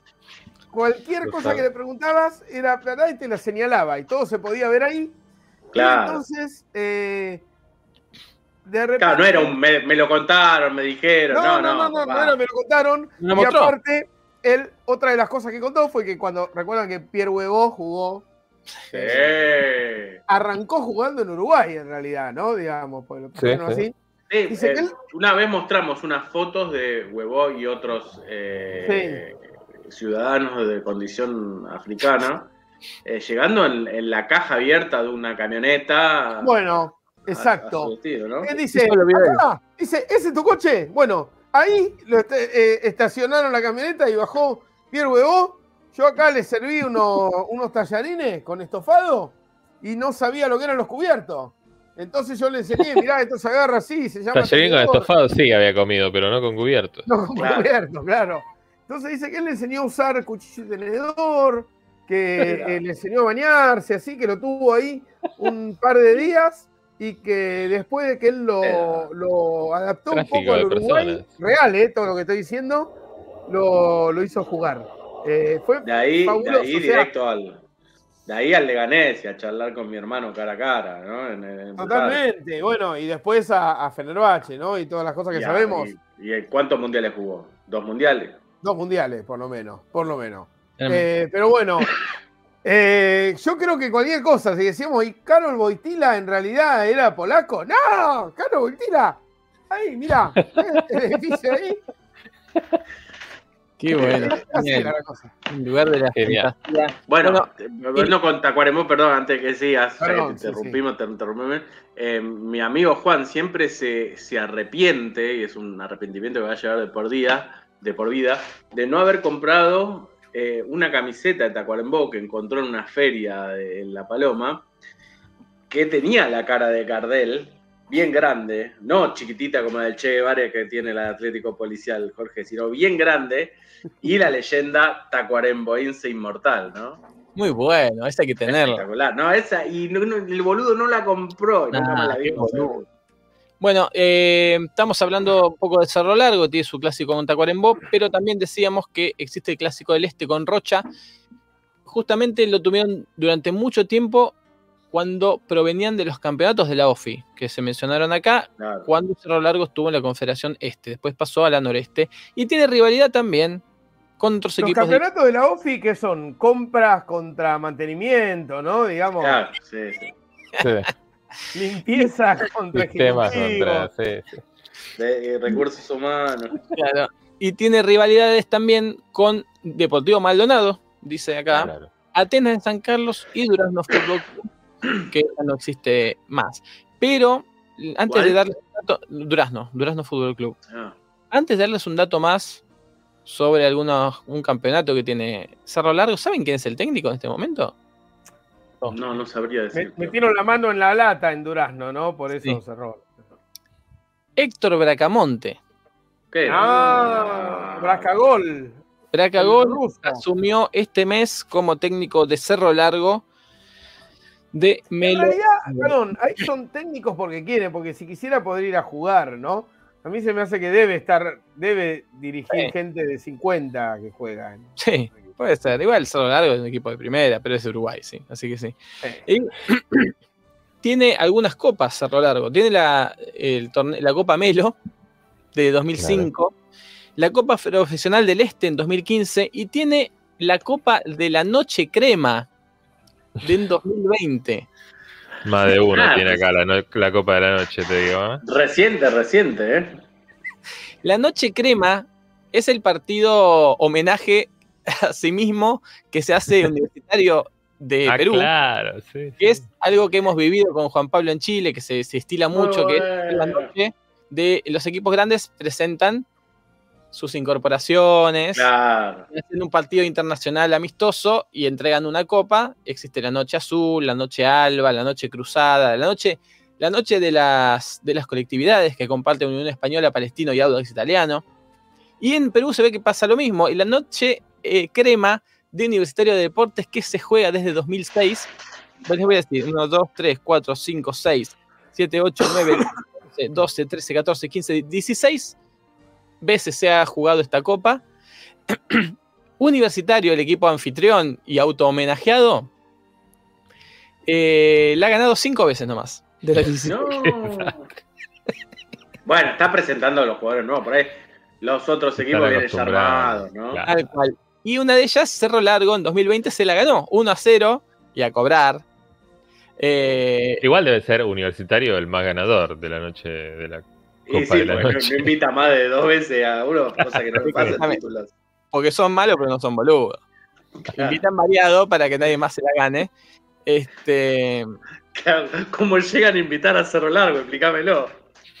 No sé, y ya, ya pensando tenían más equipos, porque invitaron muchos de Chile, le ganaron a Universidad de Concepción, empataron con Universidad Católica, empataron con Colo Colo, eh, y le ganaron a Audax Italiano la primera vez que se jugó. A Sport Boys también le ganaron de Perú, empataron con Defensor Sporting, Mirá. Mira, perdieron con Independiente de Santa Fe, empataron con Atlético Nacional, le ganaron a Arsenal de Sarandí en la noche crema de 2011, que también jugaron eh, se ve que jugaron otro partido porque se ve que clasificaron a la final después. eh, le ganaron a Arsenal y pasaron a un partido con América de Cali que lo terminan empatando. Pierden con Manta de Ecuador. Le ganaron 2 a 0 en la Copa Crema de 2013 al Nasarawa United de Nigeria. Bah, ya totalmente incomprobable. Empataron con Danubio. Perdieron con Deportivo Cali. Empataron con Independiente de Medellín. Y perdieron con Aucas en la que se disputó en enero de este año. Así que bueno, ese es el informe sobre la noche crema. Cerro La largo. triste, la larga noche crema, ¿no? Para eh, el universitario. Así Yo es. tengo acá los campeones de la Liga de Maldonado. ya con esto termino. Eh, porque, bueno, se juega desde el 51 y se interrumpió en el 94. Y Deportivo Maldonado la ganó nueve veces, pero no es el más ganador. Porque, ¿Por qué, se interrumpió en el, perdón, ¿por qué se interrumpió en el 94? ¿Qué pasó? porque se fusionaron con eh, la Liga Carolina de fútbol. Está bien. y ahora es otra liga, ¿no? Y hasta el 94, entonces Fernandino era el más ganador con 11, Punta del Este, el Club Atlético Deportivo y Democrático de Punta del Este, eh, 9, Ituzaingó de Uruguay, hay una Ituzaingó de Uruguay, contale a, a Pascual, Tremendo. 4, Defensor, no sé qué defensor será, 3, Punta Ballena, dos títulos, Los alfajores. La marca de alfajores. hermano. Ya es cualquier cosa. Barrio Rivera 33-1, un título. Peñarol, un título. Se ve que tuvo un año que quiso jugar también en la Liga de Maldonado. Y sin datos, cuatro títulos. Mirá, O sea, sin datos, sin datos. es tetracampeón. En el 64, 68, 82 y 84 se llevó eh, el título, ¿no? Mirá, bueno, te- eso, eh, eh, sí. No, Sigue. te iba a decir, primero, eh, Fernandino es justamente el gentilicio del eh, habitante de Maldonado. Ah, mira, Sí. no sabía eso. Eh, y segundo, del club Ituzaingó, tengo eh, amigos del club, gente grande, que desde hace muchos años juegan todos los años un partido allá, gente de Jeva, ¿viste? Que va a jugar a Punta del Este y ellos después vienen a, Buenos Aires eh, a jugar un partido, que ya a esta altura son todos veteranos. Y me contaban hace poco que el club Ituzaingó, eh, hace unos años, se vio casi asediado por los negocios inmobiliarios, porque tenían su sede en pleno centro de Punta del Este y es son terrenos valiosísimos. Eh, y de repente, cuando estaban casi al borde de la desaparición, eh, se vendió a Nathan Nández, que, que surgió de ahí al parecer, y agarraron un porcentaje del pase de Nathan Nández a Ah. Europa y se salvaron para todo el campeonato. Tremendo. El, clásico- Qué grande. el clásico de Usaingó es el Democrático Punta del Este, justamente. Mirá, Sí. Le dicen la verde, así que también es verde el, Sí, sí, sí. este Tremendo. club, ¿eh? Increíble. mirá, mirá. Bueno, ese fue el informe sobre Deportivo Maldonado, que tuvo muchas ramificaciones. Sí. Eh, no sé si querían decir algo más, ya son No, No, Jorge está. tenía algo. Jorge no, iba- Ah, Jorge tiene un mini informe. Jorge, un mini informe. informe. Yo tengo un mini informe, simplemente decirles eso, que está jugándose el sub-17 de Europa, arrancó eh, con unos partidazos, Francia le ganó a Polonia por 6 a 1, Alemania 3 a 2 a Italia, Oh. Luxemburgo, que clasificó, perdió tremendo. contra el local Israel por 3 a 0, Israel. y eh, Holanda le ganó a Bulgaria por 3 a 1, Uy, Mañana debuta Turquía contra España. eh, y después Turquía tiene también el grupo a Serbia y a Bélgica. Así que un Difícil. grupo muy difícil, muy difícil. Pero bueno, vamos a ver qué depara. Estaremos eh, mirándolo. Una sub-17 turca que tiene un par de integrantes muy, pero muy buenos.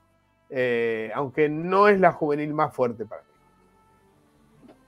Muy Bueno. bien, muy bien. Vamos a estar Atentos. atentos a eso. Hay otro juvenil, otra juvenil. Claro, obvio. Su 20. Sub-20, Sub-20, sub-21, sub-19. Hay muchas, hay muchas. Una locura, ¿eh? Una locura. Ya lo, ya lo van a ver. Ah, Turquía-España, sí, lo da ESPN, la plataforma serio? de ESPN, sí. Argen- eh, acá lo voy a poder ver relatado en castellano. Eh, solo por el Star Plus, Ah, no el por negocio, el, ¿no? el ESPN. Eh, se vendió el fútbol. ya lo hemos hablado, ¿no? Sí, sí, Bueno, sí. ¿saben? Se volvió muy decir, comercial.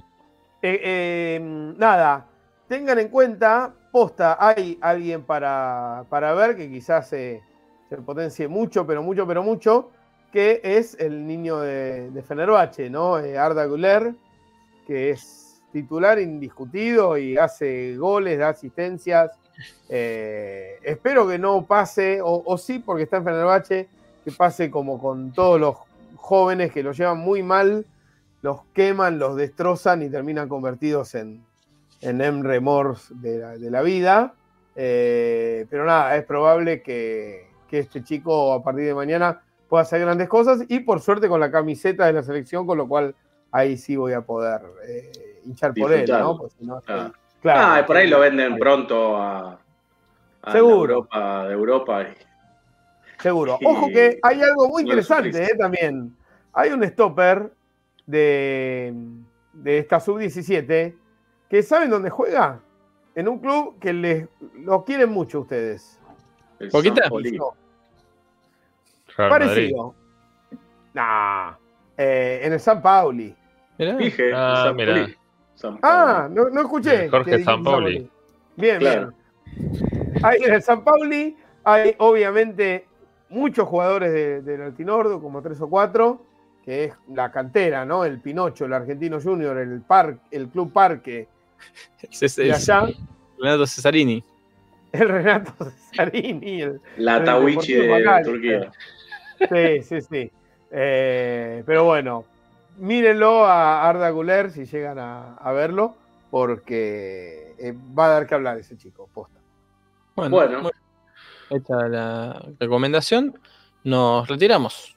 Sí, Así es, Muy bueno, un gran saludo. ¿eh? todo, un gran saludo semana. para todos y Igualmente. todos los oyentes. Así Que la es. pasen lindo. Y oyentes. Chao.